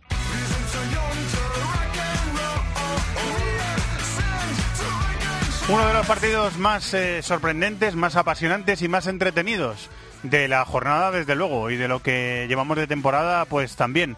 Redacción del Mundo Marca, Alberto Rubio, la compañero, muy buenas, ¿cómo estás? Hola, muy buenas, Fer. ¿Todo bien? ¿Y tú cómo estás? No pasa todos los días. Que, mira que vemos partidos, mira que seguimos ligas, mira que vemos cantidad de eh, jugadores que se nos mezclan con goles, que se nos mezclan con equipos, eh, pero lo de estas, lo de este fin de semana en el derby de la cuenca del Ruhr, que es así como se conoce el Dortmund Schalke, eso no pasa todos los fines de semana, ¿eh? Yo te diré que un partido así, creo que solo recuerdo un Barcelona Atlético de Madrid de 5-4 de Copa, que iba el Atlético ganando 0-3 al descanso. Me parece que es lo más parecido que he visto en mi vida a lo de esta semana en el derby de la cuenca del Ruhr. Ha habido algún partido del Betis en la Liga Española esta temporada y bueno, hay partidos que son salen así locos y entretenidos, pero claro, un 4-0 que acaba siendo un 4-4, eso no, no- no es muy habitual. Además fue un 4-0 muy tempranero porque el, el Dortmund se puso 4-0 muy pronto, Alberto. Sí, eh, la verdad que, que fue increíble. Yo creo que, que fue el, el guion perfecto de lo que ha sido eh, la temporada de uno y otro equipo hasta la fecha. La primera parte, sensacional el Borussia de Dortmund, con cuatro goles en 13 minutos de Aubameyang, Estambul y en propia puerta Mario Götze y Rafael Guerreiro. Cuatro goles en 13 minutos eh, a un equipo de élite. Hay que decir que es dificilísimo eh, hacérselo, y más a, un Schalke 04 que llegaba que llegaba segundo, pero es que cuando el Borussia se pone a jugar, a triangular, a salir rápido, es uno de los mejores equipos del, mundo y por eso también eh, le han llovido tantos elogios durante ese inicio de, de Bundesliga, pero tras el descanso los papeles eh, cambiaron radicalmente. El eh, Schalke 04 desde el minuto 60 hasta el minuto 94 consiguió marcar cuatro goles obra de Bustaler, Harit, Caligiuri y Naldo y pudo ser aún peor porque Weidenfeller tuvo que eh, hacer alguna que otra parada de mérito, Aubameyang acabó expulsado, a Naldo es verdad que fue eso con 4-0 todavía, le anularon un, un gol y yo creo que de haber perdido sí que estaríamos asistiendo, si no asistimos de todas maneras, a las últimas horas de Peter Boss en el banquillo del Borussia Dortmund. Bueno, vamos a ver, porque suele ser una eh, directiva que suele tener paciencia con los entrenadores. La situación de Tuchel fue muy tensa y, y se acabó rompiendo al final, pero, pero aguantaron bastante tiempo. Y vamos a ver lo que pasa con, con el exentrenador del, del Ajax. Es Sí, que- tienes, tienes razón, Fer, pero es que incluso a mí me llamó mucho la atención por lo que tú comentas, ¿no? Que la directiva del Borussia Dortmund es muy paciente, que el propio Peter Boss en la víspera de ese Revier Derby dijera que podía ser incluso su último partido con el eh, Borussia de Dortmund. Uf, vamos a ver lo que pasa. Eh, goles de Aubameyang, luego fue Stamboli en propia puerta, luego Gose, luego Guerreiro, minuto 24, 4-0 para el Dortmund. Y después, eh, en la segunda parte, pues marcaron eh, lo que tú has dicho, Burstaller, Harit, eh, Caligiuri y en el minuto 93 Naldo, que es que fue hasta un final con emoción, o sea, eh, lo tuvo todo, hasta hasta, el- hasta en el descuento fue, llegó el empate. Y muy buen partido de Harit, que le destacamos la, la semana pasada. Sí, señor. Jarite que, que entró en la eh, entró antes del descanso. Entró por por Por Franco McKennie. Por por McKennie o por Di Santo. Bueno, hizo- fue un doble cambio, ¿vale? Ah, vale, vale. Es verdad, es mitad, verdad, sí. mitad, mitad y mitad. Entraron Goretzka y, y Harit por McKennie y por Di Santo en el 33. Es verdad, es verdad. Fue, fue un doble cambio y por eso ahí nos hemos cruzado los datos. Eh, y expulsión de Aubameyang, que tampoco suele pasar todos los fines de semana, ¿eh? Tam- También suele ser una circunstancia No, pero por eso te, te decía que casi guion de lo que ha sido la temporada Aubameyang, que la semana pasada se quedaba fuera en el, el Revier Derby, marca, termina termina expulsado. Sí. Eh, o sea, el, Borussia Dortmund de más a menos en la temporada y en el propio Derby de la Cuenca. Otra cosa que me llamó la atención del Schalke, Alberto, es que Goretzka, que, que está brillando, que está sonando incluso para el Barça, que hizo una gran confederaciones, que lo destacaste tú la semana pasada hablando del, del Schalke, fue suplente. Entró en ese doble cambio en el minuto 33, pero no, no, no Sí. jugó de inicio. Eh, porque yo creo que arrastraba unas, unas pequeñas molestias y debido a eso Domenico Tedesco optó por, por reservarle. Lo que pasa que, claro, te ves con, Con con 4-0, 4-0 ¿no? en el minuto 25 y eh, obviamente, esto es opinión personal, no creo que Tedesco pensara en remontar, sino que en esa, esa herida fuera lo menos sangrante, lo menos eh, grave posible, sobre todo porque la dinámica del Schalke era, era muy buena y una goleada en el derby del Ruhr lo, lo podía tirar por tierra. Bueno, para los futboleros que escuchan is Fútbol, que son todos, eh, recomendable recuperar el vídeo del partido si podéis conseguirlo y, y tirarse ahí una hora y media viendo el partido porque merece la pena. Merece la pena ver este Dortmund Schalke derby de la cuenca del Ruhr. Otra cosa especial eh, que pasó en el fin de semana fue que Heinkes perdió, que el Bayern con Heinkes perdió, que no, no había pasado hasta ahora, desde que Heinkes eh, volvió al equipo, ¿no? No, eran nu- nueve victorias eh, consecutivas y de esto que eh, empecé a pensar el otro día, digo, el, el Gladbach eh, se le da especialmente mal al, al Bayern y, Sí. y es cierto, recientemente he estado buscando así últimas temporadas. eh, le Llegó a ganar un- en el Allianz, ¿no? Yo creo. Mm, Sí, le sacó un 1-1 a Henkes en, la última temporada de Henkes en el banquillo y a Guardiola en su segunda temporada empatan 0-0, le gana 2-0 al Bayern de Guardiola y en la última temporada de, de Guardiola también el Bayern no supo ganar al, al Gladbach, derrota 3-1 y empate empate a 1. O sea que no podemos decir que el Gladbach es un mata gigantes porque es un, un histórico, pero sí que eh, en las últimas temporadas se le da bastante mal al, al Bayern y yo creo que este fin de semana ganó eh, 2-1 con, con merecimiento. El Bayern eh, es cierto que tuvo el dominio, fue superior, pero tampoco creó una cantidad desorbitada de No, ocasiones. no, no fue un buen partido del Bayern, eso está clarísimo. Eh, con, con Rudy partiendo en banda derecha, eh, que- en ataque, que es algo que a mí me llamó la atención. Luego lo cambiaron en la segunda parte, entró Brit, un joven jugador que estaba teniendo minutos, y James sustituido al descanso. ¿eh? Eh, por Friedel. O sea que está el Bayern que no está, no está tampoco muy bien. Y encima coincide con la noticia de, de la lesión de Tiago Alcántara. Otra lesión más. Qué mala suerte tiene Tiago, ¿eh? Sí, la, ver- la verdad que lo de Thiago con las lesiones, eh, no sé qué futbolista podríamos haber visto en el hispano-brasileño de no haber tenido tanta lesión. Desde luego, eh, yo creo que estaríamos hablando de un futbolista top semana tras, tras semana, pero no termina de tener esa, esa continuidad y el Bayern que sigue teniendo problemas con las lesiones. eh, de hecho, eh, fue un once un poco de, circunstancias el que presentó esta temporada, esta semana, perdón, eh, Jupp Heynckes, porque el centro del campo, tú comentabas lo de, lo de Rudy en derecha, pero era bastante extraño con Rudy, Tolisso, Vidal, Javi Martínez, volvía Bernat al, al once inicial y encima se les lesionó eh, James, que tuvo que sus- ser sustituido por una conmoción cerebral en un golpe con, con Janske. Veremos a ver cuánto tiempo está de baja el colombiano, si esta semana puede jugar o, o no. Es verdad que fue una circunstancia accidental. Sí, dijo de- Heynckes que, James, que ni se acordaba del resultado al, al descanso James Rodríguez. Le deseamos que se recupere lo antes posible, Le, lógicamente. le pasó un Kramer en la final del Mundial de, de Brasil, que Kramer fue sustituido al principio, por cierto, también, o sea que muy accidentado el partido. Sí, además juegan contra el, el Gladbach de, de Kramer, que se, se coloca en la, en la zona alta de la, de la tabla.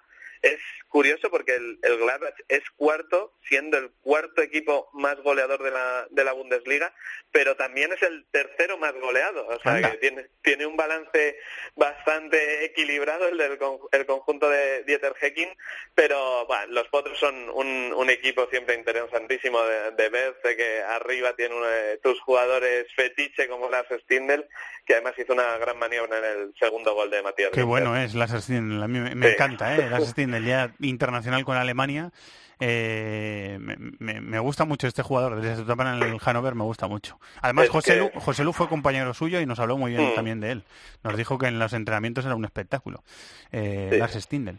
Muy bien, muy completo, ¿eh? Muy completo y muy cargado el resumen de la Liga Alemana esta semana. Nos, nos ha quedado nos ha quedado bien, eh, había muchas cosas que, que contar y por cierto te añado que en el colista este Colonia que no sabe todavía lo que es ganar, Tremendo. debutó Jan Aurel Bisek, 16 años, 11 meses y 18 días. Anda. El, el futbolista alemán más joven en, en debutar en la historia de la Bundesliga.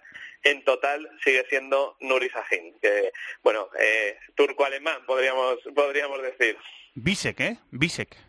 Bisek eh, ha jugado el Mundial Sub-17 ahora mismo, eh, el que acaba de terminar, con, con Alemania, central central diestro, tiene buena pinta, pero lo que no tiene buena pinta, desde luego, es el, el Colonia. Equipo, Por sí. cierto, compartió 11 con Claudio Pizarro, 39 años, llevaba Claudio Pizarro 37 partidos en Bundesliga cuando Bisek aún no había visto la luz. Es buen dato ese, ¿eh? Es buen dato. Muy bien, muy completo repaso al fútbol alemán. Muchas gracias, Alberto. Un abrazo. Todo el fútbol internacional cabe en This is Football. On veut faire de moi ce que je suis pas. Mm, mm. Mais je poursuis ma route, je me perdrai pas, c'est comme ça. Vous Sintonía de fútbol francés con nuestro compañero de Bein Sports y Gol Televisión, Alen Balnegri. Hola, Alen, muy buenas, ¿cómo estás? Muy buenas, Fernando. Muy bien, gracias. ¿Vosotros? Eh, pues hablando de, charlando de fútbol, que sabes que nos apasiona como a ti y lo disfrutamos eh, bastante. Como yo disfruté viendo el gran partido de la Liga Francesa este fin de semana, Mónaco 1, Paris Saint-Germain 2, que abre más brecha a favor del equipo de, de Emery y que a pesar del marcador 1-2, no sé si te dio la sensación también a ti, Alén, yo vi a un equipo muy, muy superior a otro. No sé si a ti te dio la misma sensación. Sí, una di- diferencia abismal, diría, que no se refleja absolutamente en el resultado. Un Paris Saint-Germain que ha perdonado demasiado, quizás a nivel emocional Mbappé sufrió también volver a la Louis II, le hemos visto fallar goles que, eh, que no, sola, no solemos verlo fallar. Es cierto. Eh, destacar, eh, bueno, destacar el, el cambio de, de registro del, del PSG porque Jardim le había preparado un- una trampa eh, con la defensa de 5 con eh, para tapar bien eh, las bandas y hemos visto un PSG con balones largos intentar siempre buscar la espalda de los centrales eh, donde mm, era una faceta que habíamos visto poco eh, esta esta temporada y confirma que el equipo está en, eh, está en gran salud y después un Neymar estelar anoche. Em, ¿David? No, que iba a decir que yo creo que es el 1-2 más engañoso de todos los partidos que he visto temporada, esta temporada. más- es que era para 0-5 fácil, ¿eh? Ser, partido. Mucha superioridad, mucho balón, mucho control, mucho dominio Sí, del Además PSG. es que no sé, no sé qué piensas, Alem, pero es que este PSG da una sensación de que si le presionas, bueno, la jugada en minuto 2 de Neymar, que le vas a presionar, sale de dos y dejas solo a Mbappé es tremenda, pero que si le flotas, que si le dejas espacio para jugar, al final entre Neymar, Draxler, Mbappé, te van a generar ocasiones, que es muy difícil jugar a este PSG ahora mismo, ¿eh? Sí, sí, es muy complicado, es muy complicado, tiene, tiene muchas alternativas, domina varios eh, registros. También eh, la invención de poner a Draxler de interior, según mí, es muy acertada, porque estamos viendo un eh, grado de madurez importante de Draxler, que sabe también replegar, sabe mantener la, posición, cuando él salta entre, entre líneas son cuatro eh, jugadores en los últimos 25 metros, eh, que es muy complicado defender. Tienen el uno contra uno, se asocian y eh, sobre todo la, complementariedad entre los jugadores con un Cavani para finalizar la- las jugadas. Me parece un equipo muy bien dibujado. Si tengo que verle un límite a nivel individual, es el lateral izquierdo y sigo diciéndolo cada semana que me gustaría ver más eh, jugar Yuri Berchiche por esta posición. Luego pasa una cosa con la posición de Draxler de interior, sobre todo cuando el equipo tiene balón, vamos a ver cuando de verdad le, le sometan un equipo top top, tipo Manchester City, Real Madrid, Barcelona, etcétera, etcétera. Pero cuando tiene balón eh, eh, equilibra muy bien a Neymar, porque al final Neymar es un jugador interior que viene a pedirle a la base, que se mueve mucho por dentro y Draxler, que al final ha jugado mucho tiempo en banda izquierda, hace movimientos largos allí, abre campo, le da decir. amplitud y es Sí, una sí, pareja en ese perfil muy complementaria. Lo, lo iba a decir, la, la, la variedad eh, táctica o de funciones de, de Drasler ayer me llamó mucho la atención porque en la primera fase del, par- del partido él se echa a la banda izquierda como si doblara a Kursabá, abriendo espacios también a los, a los demás y lo hace lo hace muy bien porque porque empiezan a ser incisivos y, y peligrosos Mbappé y Neymar y Cavani también arriba Después como interior él crea juego, se va unos metitos Sí. atrás y crea juego como, como interior. Y luego actúa como extremo en la jugada del 0-1 y también en una jugada antes del descanso que él rompe, rompe al defensa ese duelo individual. O sea, hizo muchas cosas y las hizo muy bien. Me gustó mucho Drasler, ¿eh? Me gustó Sí, mucho. no, no. A nivel, a nivel ofensivo es como dice David, eh, ahora habrá que ver 30 equipos que le someten un poco más con balón que lo meten en sus últimos 30 metros, pero cuando los valores técnicos son iguales o son eh, incluso inferiores, pues eh, es, eh, ha encontrado una parada Emery que es, es imparable. Concretamente estamos viendo también a, nivel de números, no solo en la economía de un, de un partido, eh, la variedad que tiene este, este equipo. El primero desbloquea los partidos con una facilidad que no tenía el, el año pasado. eh, tiene casi tres goles de media por, por partido y se repite, se repite. Ayer pues perdonaron, llegaron al, al tercero porque porque perdonaron.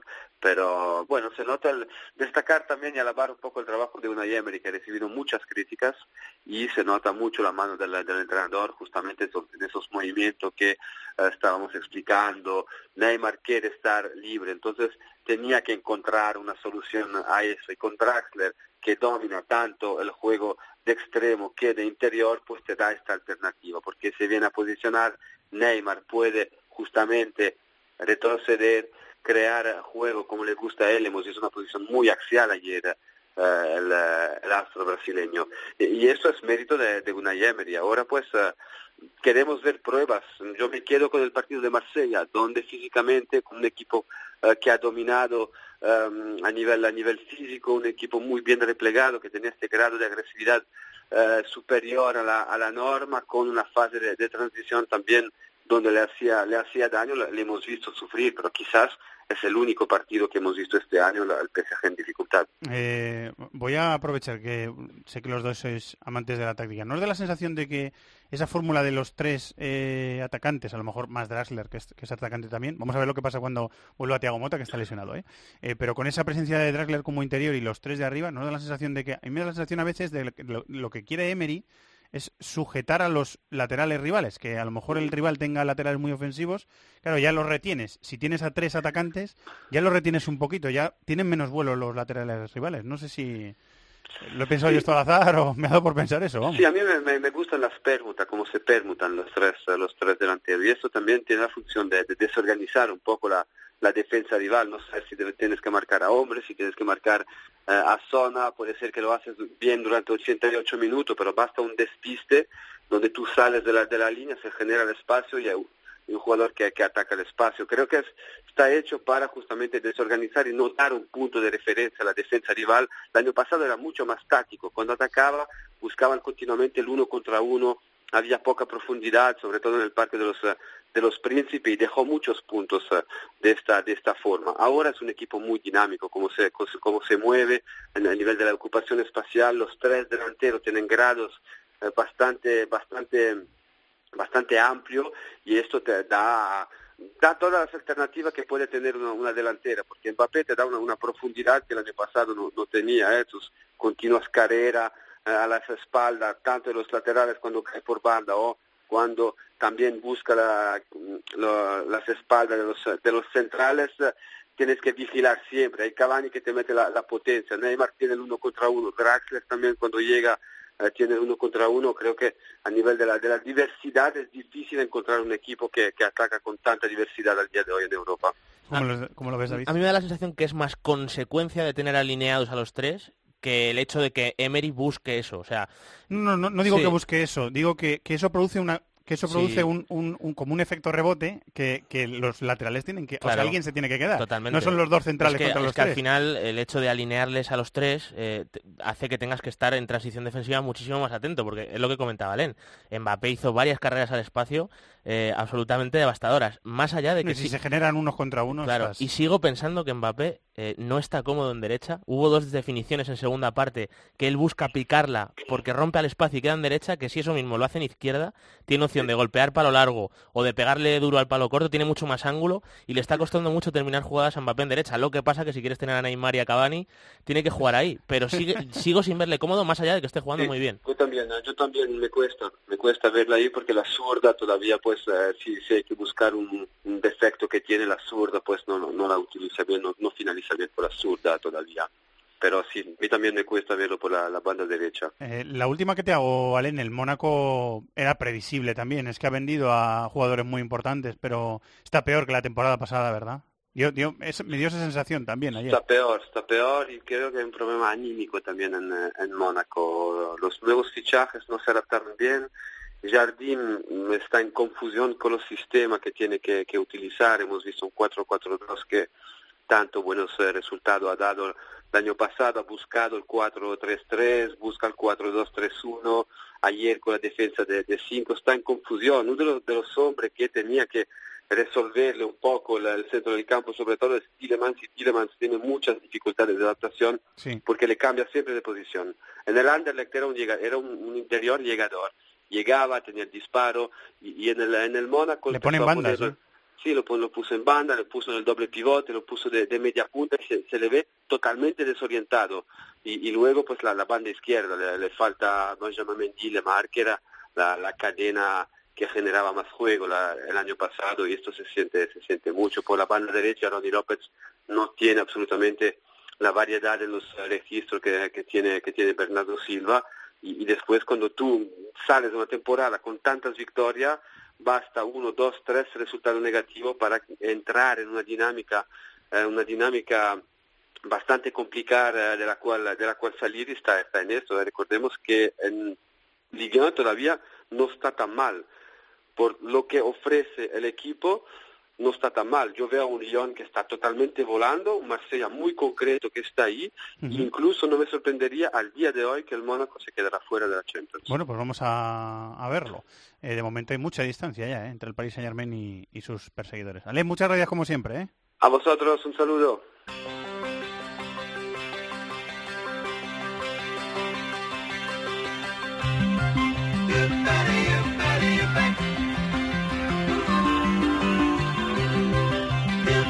Pasión por el fútbol de todo el planeta en This is Football.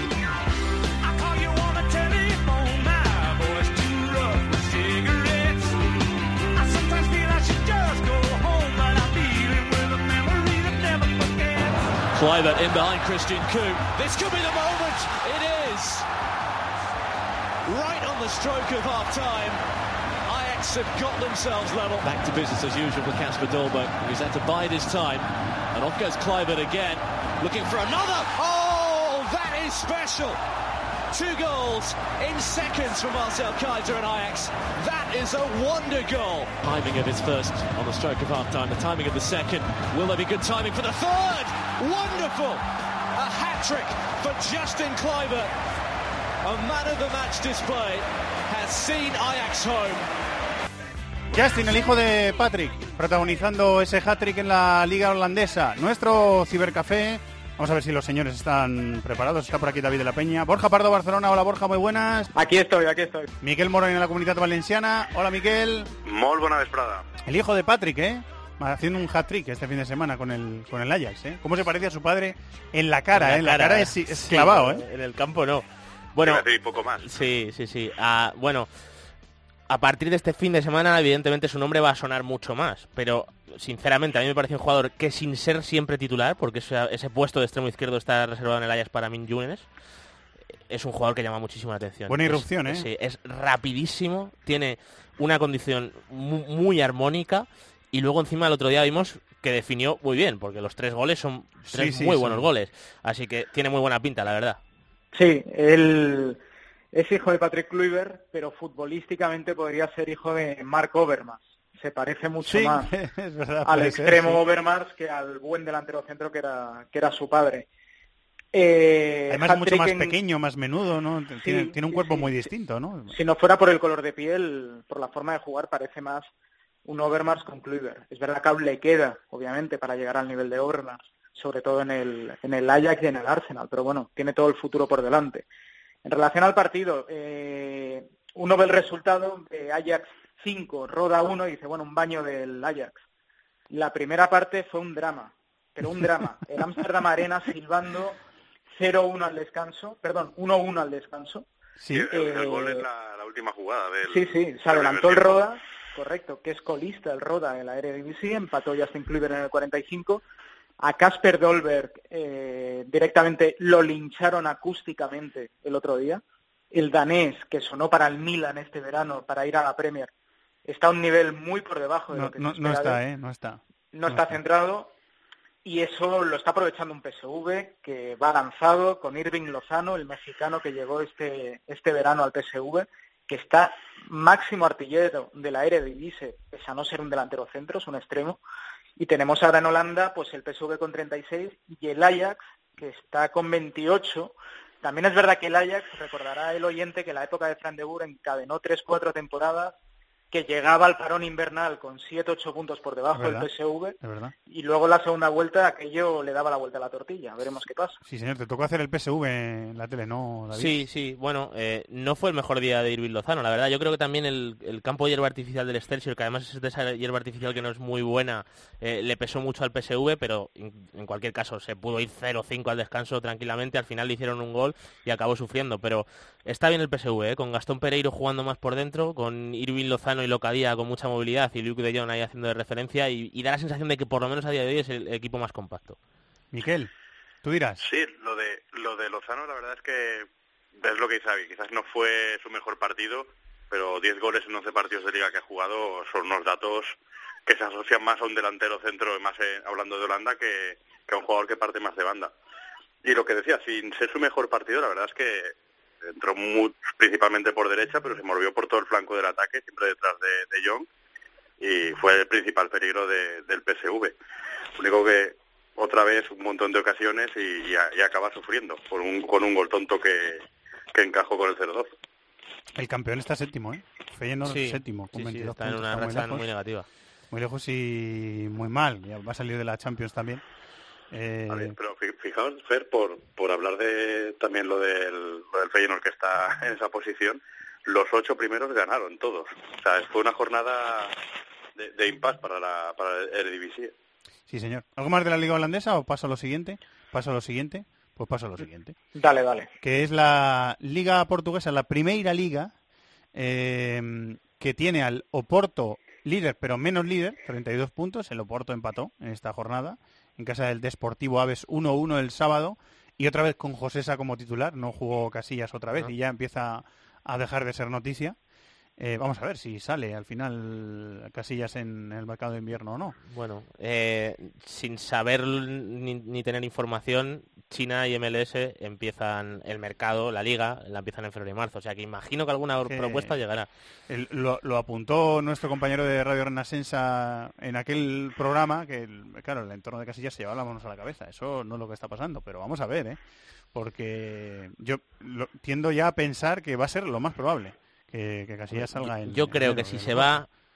Lo de China me sorprendería más, pero si se va a Estados Unidos va a ganar más de lo que gana en el Oporto. Y para ser suplente, eh, yo me iría a Estados sí, Unidos. vamos. Sí, pues, eh, pues tiene, tiene sentido. Vamos a ver si ocurre o no. A dos puntos está el Sporting y a tres el Benfica. O sea que está apretada la liga, ¿eh? Está, Borja, está, está, Sí, está bonita. El Porto, el Porto pegó un frenazo y un pinchazo bastante serio. Eh, visitaba el campo del Modesto Aves, que entrena a Luis Vidigal, medio centro en su época. Pivote defensivo, jugó en el Sporting Club de Portugal, creo que en la Fiorentina. De hecho, fue compañero de selección de Sergio Consensao, el entrenador hoy del Porto. Eh, el Porto se adelantó con gol de Ricardo Pereira a los seis minutos, parecía que iba a ser una goleada. Al final expulsaron a un jugador del Porto, esperad que confirmo el jugador. Expulsaron a Corona. Expulsaron a Corona, Corona. mexicano, Sí, ¿no? sí. Sí, por una doble amarilla bastante absurda. En el minuto 51 el Porto se queda con uno menos, no encarriló el partido, eh, echó en falta el segundo gol y eso lo aprovechó el Aves, que con superioridad le empató. Y ojo porque el Porto ahora está con 32, Sporting 30, Benfica 29 y atención porque el 1 de diciembre, 9 y media de la noche, Estadio de la Luz, Porto, Benfica. El Benfica moribundo del que decíamos que estaba fatal, ganando al Porto, es verdad que tendrá que ganarlo a domicilio, se pone líder, más allá de lo que haga un Sporting Club de Portugal, que para mí, lo digo ya, es el claro candidato a ganar la liga, lo digo hoy. El viernes hay un Oporto Benfica y un Nápoles un Juve. Nápoles Juve, sí. O sea que el viernes va a estar bien, ¿eh? El viernes que es el día del sorteo del Mundial. Sí, a las 4 es el A las sorteo, 4 de la tarde Sí. es el sorteo. Bueno, pues, Pues tarde completita. Pues sí, tendremos, tendremos trabajo. Miguel, ¿qué querías decir? No, la verdad es que lo del Benfica, eh, mira que hemos hablado de él principalmente por participación en, Champions, que no está siendo desde luego sus mejores temporadas, pero es que estaba mirando que en, en la competición doméstica vale que quizás no sea un buen dato dentro de la diferencia que tienen con el resto de rivales, pero es que lleva desde el 1 de octubre, creo, ganando todos los partidos. O sea que ahí hay un trabajo eh, para no perder la estela del Porto importante y para llegar a ese partido que comentabais, vamos, eh, una disposición increíble. Lo otro detalle que me llamó la atención es que Luisao marcó, o sea, Luisao perfectamente sea un central de los de los comunes para dos generaciones enteras y me llamó mucho la atención que uno esté a ese nivel de, de importancia en el balón parado de, lo, de Loporto, del Benfica, que metió los dos primeros goles así. Y señor, marcó Jonas eh, Y 6-0 del Benfica, que está horrible en la Champions. Sí, lo ha perdido todo, ¿no? Si no me equivoco. Sí, cero puntos. Cero puntos. Cero. Luisao, que además es titular, si no recuerdo mal, tuvo una lesión hace Sí. poco, hace un par de Sí, años, sí, sí. bastante grave. Sí, que sí, casi grave. no jugó ningún partido. Estuvo durante unos meses sin Lo jugar, que sí. habla muy bien a nivel de profesionalidad de que un jugador que a lo mejor se hizo la lesión con 34, 35 años, ahora vuelva Eh, y sea que, titular di- es que indiscutible. dicen que se cuida mucho, Que Bueno, es un jugador muy profesional. Lo de Luisao, el que tenga ya cierta edad, absténganse jovencitos. Eh, Aloisio, Aloisio, central brasileño, él jugó en el Barça en la primera época de Cruyff. Luego recaló en el Porto y estuvo jugando en el Porto creo hasta los 30 y largos y con un rendimiento brutal. Bueno, pues Luisao está haciendo algo parecido en el Benfica, la verdad. Eh, y, el Porto, y el Sporting, ya lo hemos dicho, segundo, que el Sporting ganó 1-2 en campo del Pasos Ferreira. ¿Algo más que comentar, chicos? ¿Os queda algo por decir? Una, un apunte muy rápido volviendo a Holanda. Yo he visto jugar a David de la Peña. A David de la Peña, tú lo metes en un equipo zona UEFA de Holanda y a estas alturas de campeonato, 4 o 5 goles el aire divisía llevaría. ¿Algo que comentar, David de la Peña? Que llevaría 8-9. Muchas gracias, Borja. Lo podíamos, lo podíamos probar, ¿eh? Vamos a mandar una carta a la Eredivisie. No tengo gas para eso. La traducirá Google o algún colega que tengáis holandés, porque yo no tengo el gusto de hablarlo ni entenderlo, pero no, no hablo flamenco ni holandés, pero bueno, lo traducimos y la mandamos y a ver qué pasa. Eh, compañeros, siempre es un placer. Muchas gracias. ¿eh? Gracias, Borja. Un placer, que vaya bien. Gracias, Miguel. Un abrazo para todos. Estamos terminando este programa que se llama This is Football.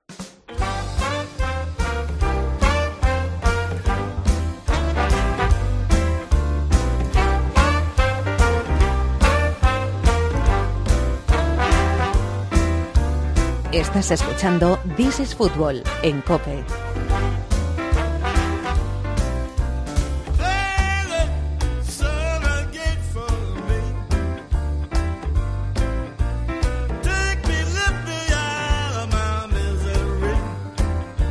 ese monstruo de la música que se llama Van Morrison viene a Madrid, al Wizzing Center, si no recuerdo mal, en el puente de diciembre y me he enterado tarde. O sea que la próxima vez que venga Van Morrison al Wizzing Center o a cualquier otro sitio, intentaremos ir a verle. Me está mirando Chato como si le estuviera hablando de... No, no, no, porque, Enrique Llana, los porque yo tengo un 80. concierto en el Wizzing el día 6 de diciembre, pero no, no es él. Creo que era el Wizzing Center. Ahora mismo me estás haciendo Es dudar. Vanessa pero- Martín. Eh, Mi pues, este es Van, pues este es Van Morrison Así y, es. y es un estilo diametralmente Así. opuesto. Me gustaría verle, eh, pero es que me he enterado tarde. O sea que la próxima vez que venga Van Morrison intentaré ir a verlo a Madrid o donde sea. El crooner de este programa se llama Tony Padilla. Hola Tony, muy buenas, ¿cómo estás? Hola, ¿eso significa que tengo que cantar o...? No, no, eh, crooner es un estilo de vida, es una forma de ser, no solo un... Me gusta, me gusta, me gusta Chato, me está poniendo unas caras hoy. es que acabo el programa relajado, ¿sabes, Chato? Acabo el Eso programa un poquito bueno. más... Lo Un poquito lo veo. más así, relajado, ya poco tenso y bueno. Está perfecto. Y estoy perfecto, ¿no? Es que es verdad que eh, Tony Bonilla es nuestro crooner. Eh, crooner, explícame qué ha pasado en el- los finales de la Liga de Bielorrusia y Georgia, que me dices que han terminado con polémica las dos, ¿no? Sí, sí, el, el domingo, recordemos que son dos ligas que, que- que el calendario funciona de forma anual, por tanto cuando llega el frío acaba la liga y este fin de semana teníamos la última jornada de la liga en Bielorrusia y en Georgia, también en otros países como Noruega, pero ya teníamos todo el pescado vendido, más o menos. ¿Qué pasa? Que en la última jornada eh, en Bielorrusia, recordemos que lleva 12 años, 11 años consecutivos ganando la liga el Bate Borisov, eh, ganando como quiere, pero este año llegaba líder, pero oh, solamente por detrás, a muy poca distancia, do- tenía a dos equipos, el Shakhtar de Soligorsk y el histórico, el Dinamo de Minsk, que es equipo que llegó incluso a ganar una liga en tiempos de la Unión Soviética. Y de forma sorprendente, el Bate Borisov al descanso perdía 3-1 contra un equipo de, media tabla, el Gorodella, que no se jugaba nada, que daba la sensación que habían recibido algún mensaje o algún paquete de, Minsk, porque iban muy motivados los chicos, pero bueno, perdían 3-1 el Bate Borisov y por tanto perdía su primera liga en, en- en- en 12 años, porque el Dinamo de Minsk ganaba muy fácil, ganaba 0-4, eso dejaba sin opciones al tercer equipo en discordia, y el Dinamo de Minsk ya, ya celebraba el título de liga, minuto 80, penal, penalti a favor del, del Bate Borisov, claro, 3 a 2, les quedaban 10 minutos para marcar otro gol, si empataban, eh, quedaban empatados a puntos y por gol a directo, el Bate Borisov re- revalidaba el título de liga. Y marcó el gol del, empate en el minuto 95. Invasión de campo, se armó la de San Quintín y finalmente el Bate Borisov revalidó el título de liga. Ya son 12 consecutivos ah, y queda a dos títulos de liga de igualar el récord de ligas consecutivas en una liga europea que lo tiene el Esconto de Riga, letón, que consiguió 14. O sea que el Bate Borisov lo vamos a volver a ver en PBA Champions y volvió a ganar la, la liga y lo hizo de forma muy agónica con un gol en el último minuto. Pero lo de Georgia aún fue mejor. Eh, última jornada, duelo directo, Dinamo Tbilisi, el equipo histórico, el que llegó a ganar una recopa, el Dinamo de Tbilisi jugando en casa, si empata es campeón. Si pierde, es campeón su rival en esa última jornada, el Torpedo de Kutaisi, un equipo con cierta historia, pero que llevaba 17 años en conseguir ganar el título de liga. Por tanto, duelo directo en la última jornada, jugando en el campo del Dinamo, y marca 0-1 el, el, Torpedo Kutaisi, se pone 0-1, por tanto, está ganando su primera liga, y en el minuto 95, penalti a favor del Dinamo Tbilisi. Eh, que el estadio, que es muy grande, es donde se jugó la, final de la Supercopa de Europa, esa Barça-Sevilla, había poca gente, habían unas 5.000 personas, lo que pasa es que el estadio es tan grande que parece muy, muy, vacío, se arma la San Quintín, los hinchas del torpedo Kutai se arrancan sillas, las tiran, bueno, eh, un minuto hasta que se lanza el penalti, lo lanza el Dinamo de Tbilisi y lo falla. Y el árbitro haga pita al final, el torpedo Kutai se consigue su primera liga en, en- más de 15 años. Algunos jugadores del torpedo, en vez de ir a celebrarlo, eh, se encaran con el colegiado, lo empiezan a insultar, bueno, se, se armó una, la, la morena y, y- con cierta polémica sobre si el penalti lo era o no era. Incluso, bueno, yo, yo, yo puse en las redes sociales el vídeo eh, y se armó un debate sobre si era penalti o no. Y fíjate cómo son las redes sociales, que hoy he visto que había gente insultándose entre ellos, pero insultos, porque- insultos porque debatiendo si lo un creo. penalti o no, un penalti del Dinamo de Tbilisi. Yo, Me lo creo. es- es lo- pero eran solamente dos o tres, pero gente insultando. "Ah, ¿Qué dices? penalti? No, digo, vaya, si, si, si pasa esto con un penalti al Dinamo de Tbilisi, ya no quiero saber lo que pasa con un penalti en un Barça Madrid. O sea que así estamos, de, así estamos, pero fue, fue muy, muy curioso y por tanto, sorpresa en, en Georgia, ganó Torpedo Kutaisi y se cumplió la lógica en Bielorrusia y volvió a ganar el Bate Borisov. No queremos que la gente se insulte, pero es un ídolo Tony Padilla consiguiendo que lo hagan por culpa de un Dinamo Tbilisi y Torpedo Kutai. En arroba Tony Padilla están las imágenes, ¿verdad? Que lo busquen, lo ¿eh? Lo, lo voy a poner, lo voy a poner en mi, en mi, mi currículum, Eso en, mi- es. en mi bio. Eso Conseguí es. que mucha gente se interesara por el fútbol georgiano. Dale, dale un poquito bravo a Van de Man. Porque tenemos Mundial de Clubes dentro de dos semanas en Abu Dhabi, en Emiratos, ¿no? Porque en Abu Dhabi Sí, son unos partidos, pero en En. Alain también hay otros, ¿no? Sí, en los Emiratos Árabes Unidos lo- lo- los partidos importantes van a ser en, en Abu Dhabi y algunos también en el Alain, que son dos de los siete Emiratos que forman este estado llamado Emiratos Árabes Unidos. Se llama así porque son siete Emiratos Árabes Unidos, ¿no? O sea, que eran, iban antes separados y se unieron. Pues en Abu Dhabi es la que, que se van a hacer los partidos más importantes y también do- algunos en Alain. Eh, hemos tenido campeón de Asia, o sea que tenemos la nómina ya casi completa, ¿no? falta el, el, el casi el que más te interesa a ti, ¿no? O sea, Por saber si- supuesto. Si, Gremio defiende ese triunfo en el campo, en la cancha de, de Lanús o no, nos falta solamente ese, pero sí faltaba campeón en Asia y fue motivo, fue motivo porque perdió la Al-Hilal de Arabia Saudita, que quizás era favorito, el equipo entrenado por Ramón Díaz, el ex de River, eh, había empatado la ida 1-1 con Urawa Red Diamonds, el conjunto japonés, y en la vuelta ganó Urawa Red Diamonds con un gol del brasileño Rafael Silva y por tanto se rompe una racha de 10 años, una década, sin que ningún club ah, japonés sea campeón asiático. No habían conseguido ganar en 10 años, lo ha conseguido romper Urawa Red Diamonds y de paso ah, se convierten en el primer club nipón con dos títulos, dos entorchados en su, en su palmarés. Habían diferentes equipos que habían sido campeones, pero nunca había ninguno llegado a dos. Algunos se dirán, pero si hemos visto equipos japoneses en el Mundial de Clubes, ¿cómo es eso? Bueno, es que como se organizaba en Japón antes, participaban en, condición de campeón de la liga local, pero eran 10 años sin ver un club japonés campeón de Asia y lo ha conseguido Urawa Red Diamonds, con un equipo muy ordenado, jugando bastante bien y ha ido cargándose equipos mm, muy importantes con más dinero, como el Al Hilal de Arabia, como el Shanghai de, China y por tanto muy meritorio lo de Urawa Diamonds. El equipo de Saitama, que entrena Takafumi Ori, y que estoy mirando eh, la plantilla y tampoco conozco a mucha gente. Voy a tener que hacer un intensivo antes de que llegue el partido del Madrid. Rafa Silva, el brasileño que marcó el gol de la victoria, pero... Muy buen gol, por cierto, pone bien al cuerpo, pues luego destroza el balón a la escuadra. Recordemos que las normas en Japón impiden jugar con muchísimos extranjeros, por tanto siempre los equipos japoneses tienen tres japoneses, o- sí. y siempre la base es local y eso permite mejorar el nivel del futbolista y hace también que sea un pelín más conocido, más difícil conocer. Pero eh, si repasamos los otros equipos clasificados, hay muchos nombres conocidos. Muchos, porque recordemos que el primer turno lo va a jugar el campeón de CONCACAF, el de Nueva Zelanda, Auckland City, que recordemos que está entrenado por un barcelonés, Ramón Tribulech, y tiene tres españoles. El de Oceanía, sí, el de Oceanía, que, que ha dicho... Como- Sí, el de Oceanía, sí. Llevan, sí, llevan nueve Champions consecutivas en Oceanía, van a repetir, y con tres españoles en la plantilla, Zubicaray, Berlanga y Albert Riera, entrenados por Ramón Tiburón. Y van a jugar la previa contra el campeón de Liga de Emiratos Árabes Unidos, que es el Al Jazeera de Abu Dhabi, que lo entrena Gente Encate, quien fue Hombre, ayudante de Arrancar en el Barça, en el Barça, y ojo a tres nombres conocidos. Uno muy conocido, Ángel Lafita, pero luego también está Ilas Diarra, el ex de Madrid, y Mirko Bucinic, el ex delantero de Roma y Juventus. ¡Hombre! O sea que muchos nombres conocidos en este Al Jazeera que jugará la previa con Oakland.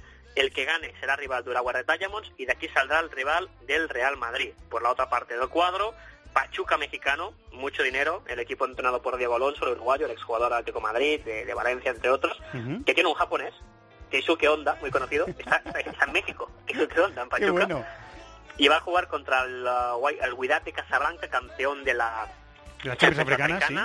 Así que el equipo de, de Hoshinamu, decíamos que más de 10 años sin un campeón japonés en Asia, pues llevamos más de 15 años sin un campeón marroquí, finalmente lo el, Wi- el Wydad, que, que derrotó al Al-Ahly, y de aquí saldrá el rival de o Gremio o de Lanús.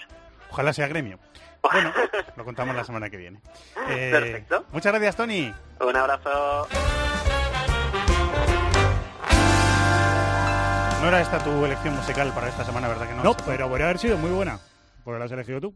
¿Sabes que, que me preguntaron, eh, Avilés y Ganga hicieron el, el- el último espacio de media hora del partidazo de este Sí. verano, con programas especiales, con entrevistas y tal, y me preguntaron qué, qué hubiera sido si no hubiera sido periodista.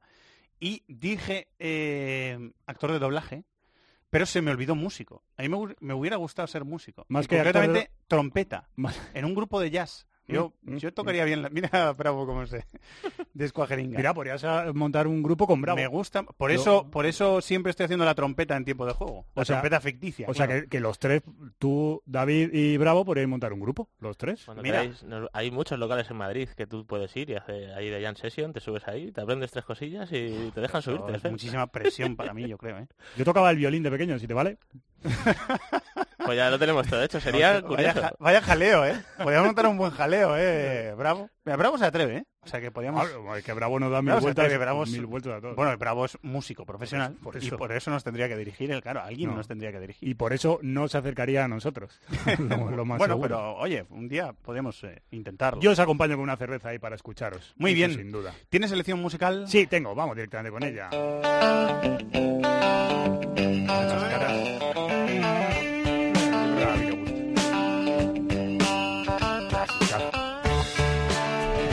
Esta fue esta canción. Esta fue, es que parece que lo hago de coña, pero es que es cierto. Esta fue mi primera sintonía de un programa de radio en Onda Mayor.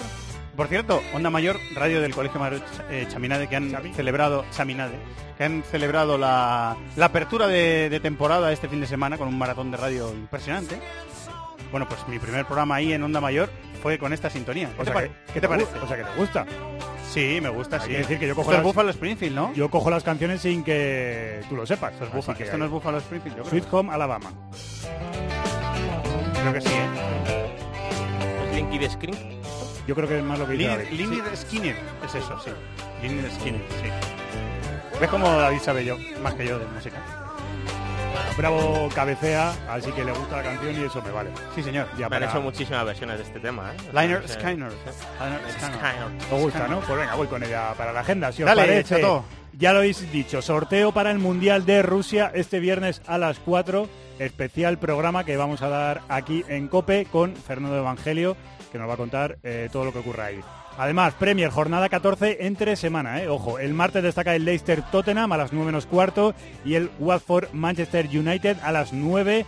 El miércoles a las 9 menos cuarto Arsenal Huddersfield y Chelsea Swansea a las 9 Manchester City Southampton y Stoke Liverpool. Jornada 15 el fin de semana, el partidazo es el Arsenal Manchester United, el sábado a las 6 y media, antes a la 1 y media Chelsea Newcastle, a las 4 sobre todo Watford Tottenham es el que destaca y el domingo a las 5 juega el líder Manchester City West Ham.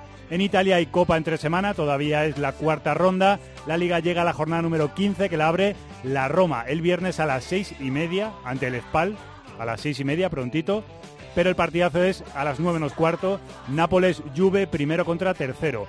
El domingo a las 12 y media Benevento Milán, a las 3 destacan Inter Kievo y a las 9 menos cuarto Sandoria Lazio. Bundesliga, jornada 14. El sábado a las 3 y media Bayern de Múnich Hannover, Hoffenheim Leipzig, Bayer Leverkusen Borussia Dortmund y a las 6 y media Schalke Colonia. En Francia hay liga en tres semanas, jornada 15, con los partidos más destacados el miércoles a las 7 Olympique de Lyon Lille, Metz Olympique de Marsella y Nantes Mónaco a las 9 de la noche Paris Saint Germain Troyes. Trua, ¿verdad? qué bien has dicho Trua, ¿eh? Eh, Primera vez creo que en 7 años que lo digo bien. De Buffalo Springfield es una, es una canción que se llama For What It's Worth, que yo usé de sintonía en otro programa de radio. Por eso se me había cruzado a mí el... Te perdonamos. Me había cruzado el tema. Jornada 16 en Francia el fin de semana. El sábado a las 5 Estrasburgo, Paris Saint-Germain.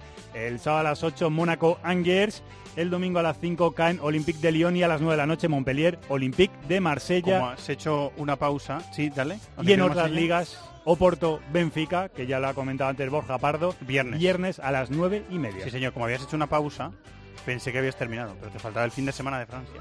Sé que ya está contado todo. Ya está, ahora sí. Muy bien, Chato, Hago, un- gracias. hago una pausa ya de una semana. Gracias, David. Un abrazo a todos. ¿Quién sería el, el- el teclista? ¿Quién sería el cantante? ¿Quién sería el Eso lo tendremos que Uf, decidir Hay que. ¿eh? decidirlo. Tenemos violín, trompeta, Bravo no conozco sus habilidades, pero Bravo toca hacer de- cualquier cosa. Bravo toca de todo. Sí, claro. Lo de, Con trabajo, ha aparecido ahí con trabajo. lo de violín hay que pulirlo. Y ¿eh? en, Hay instrumen- que- y en instrumentos también. Gracias a Bravo, la dirección técnica del programa.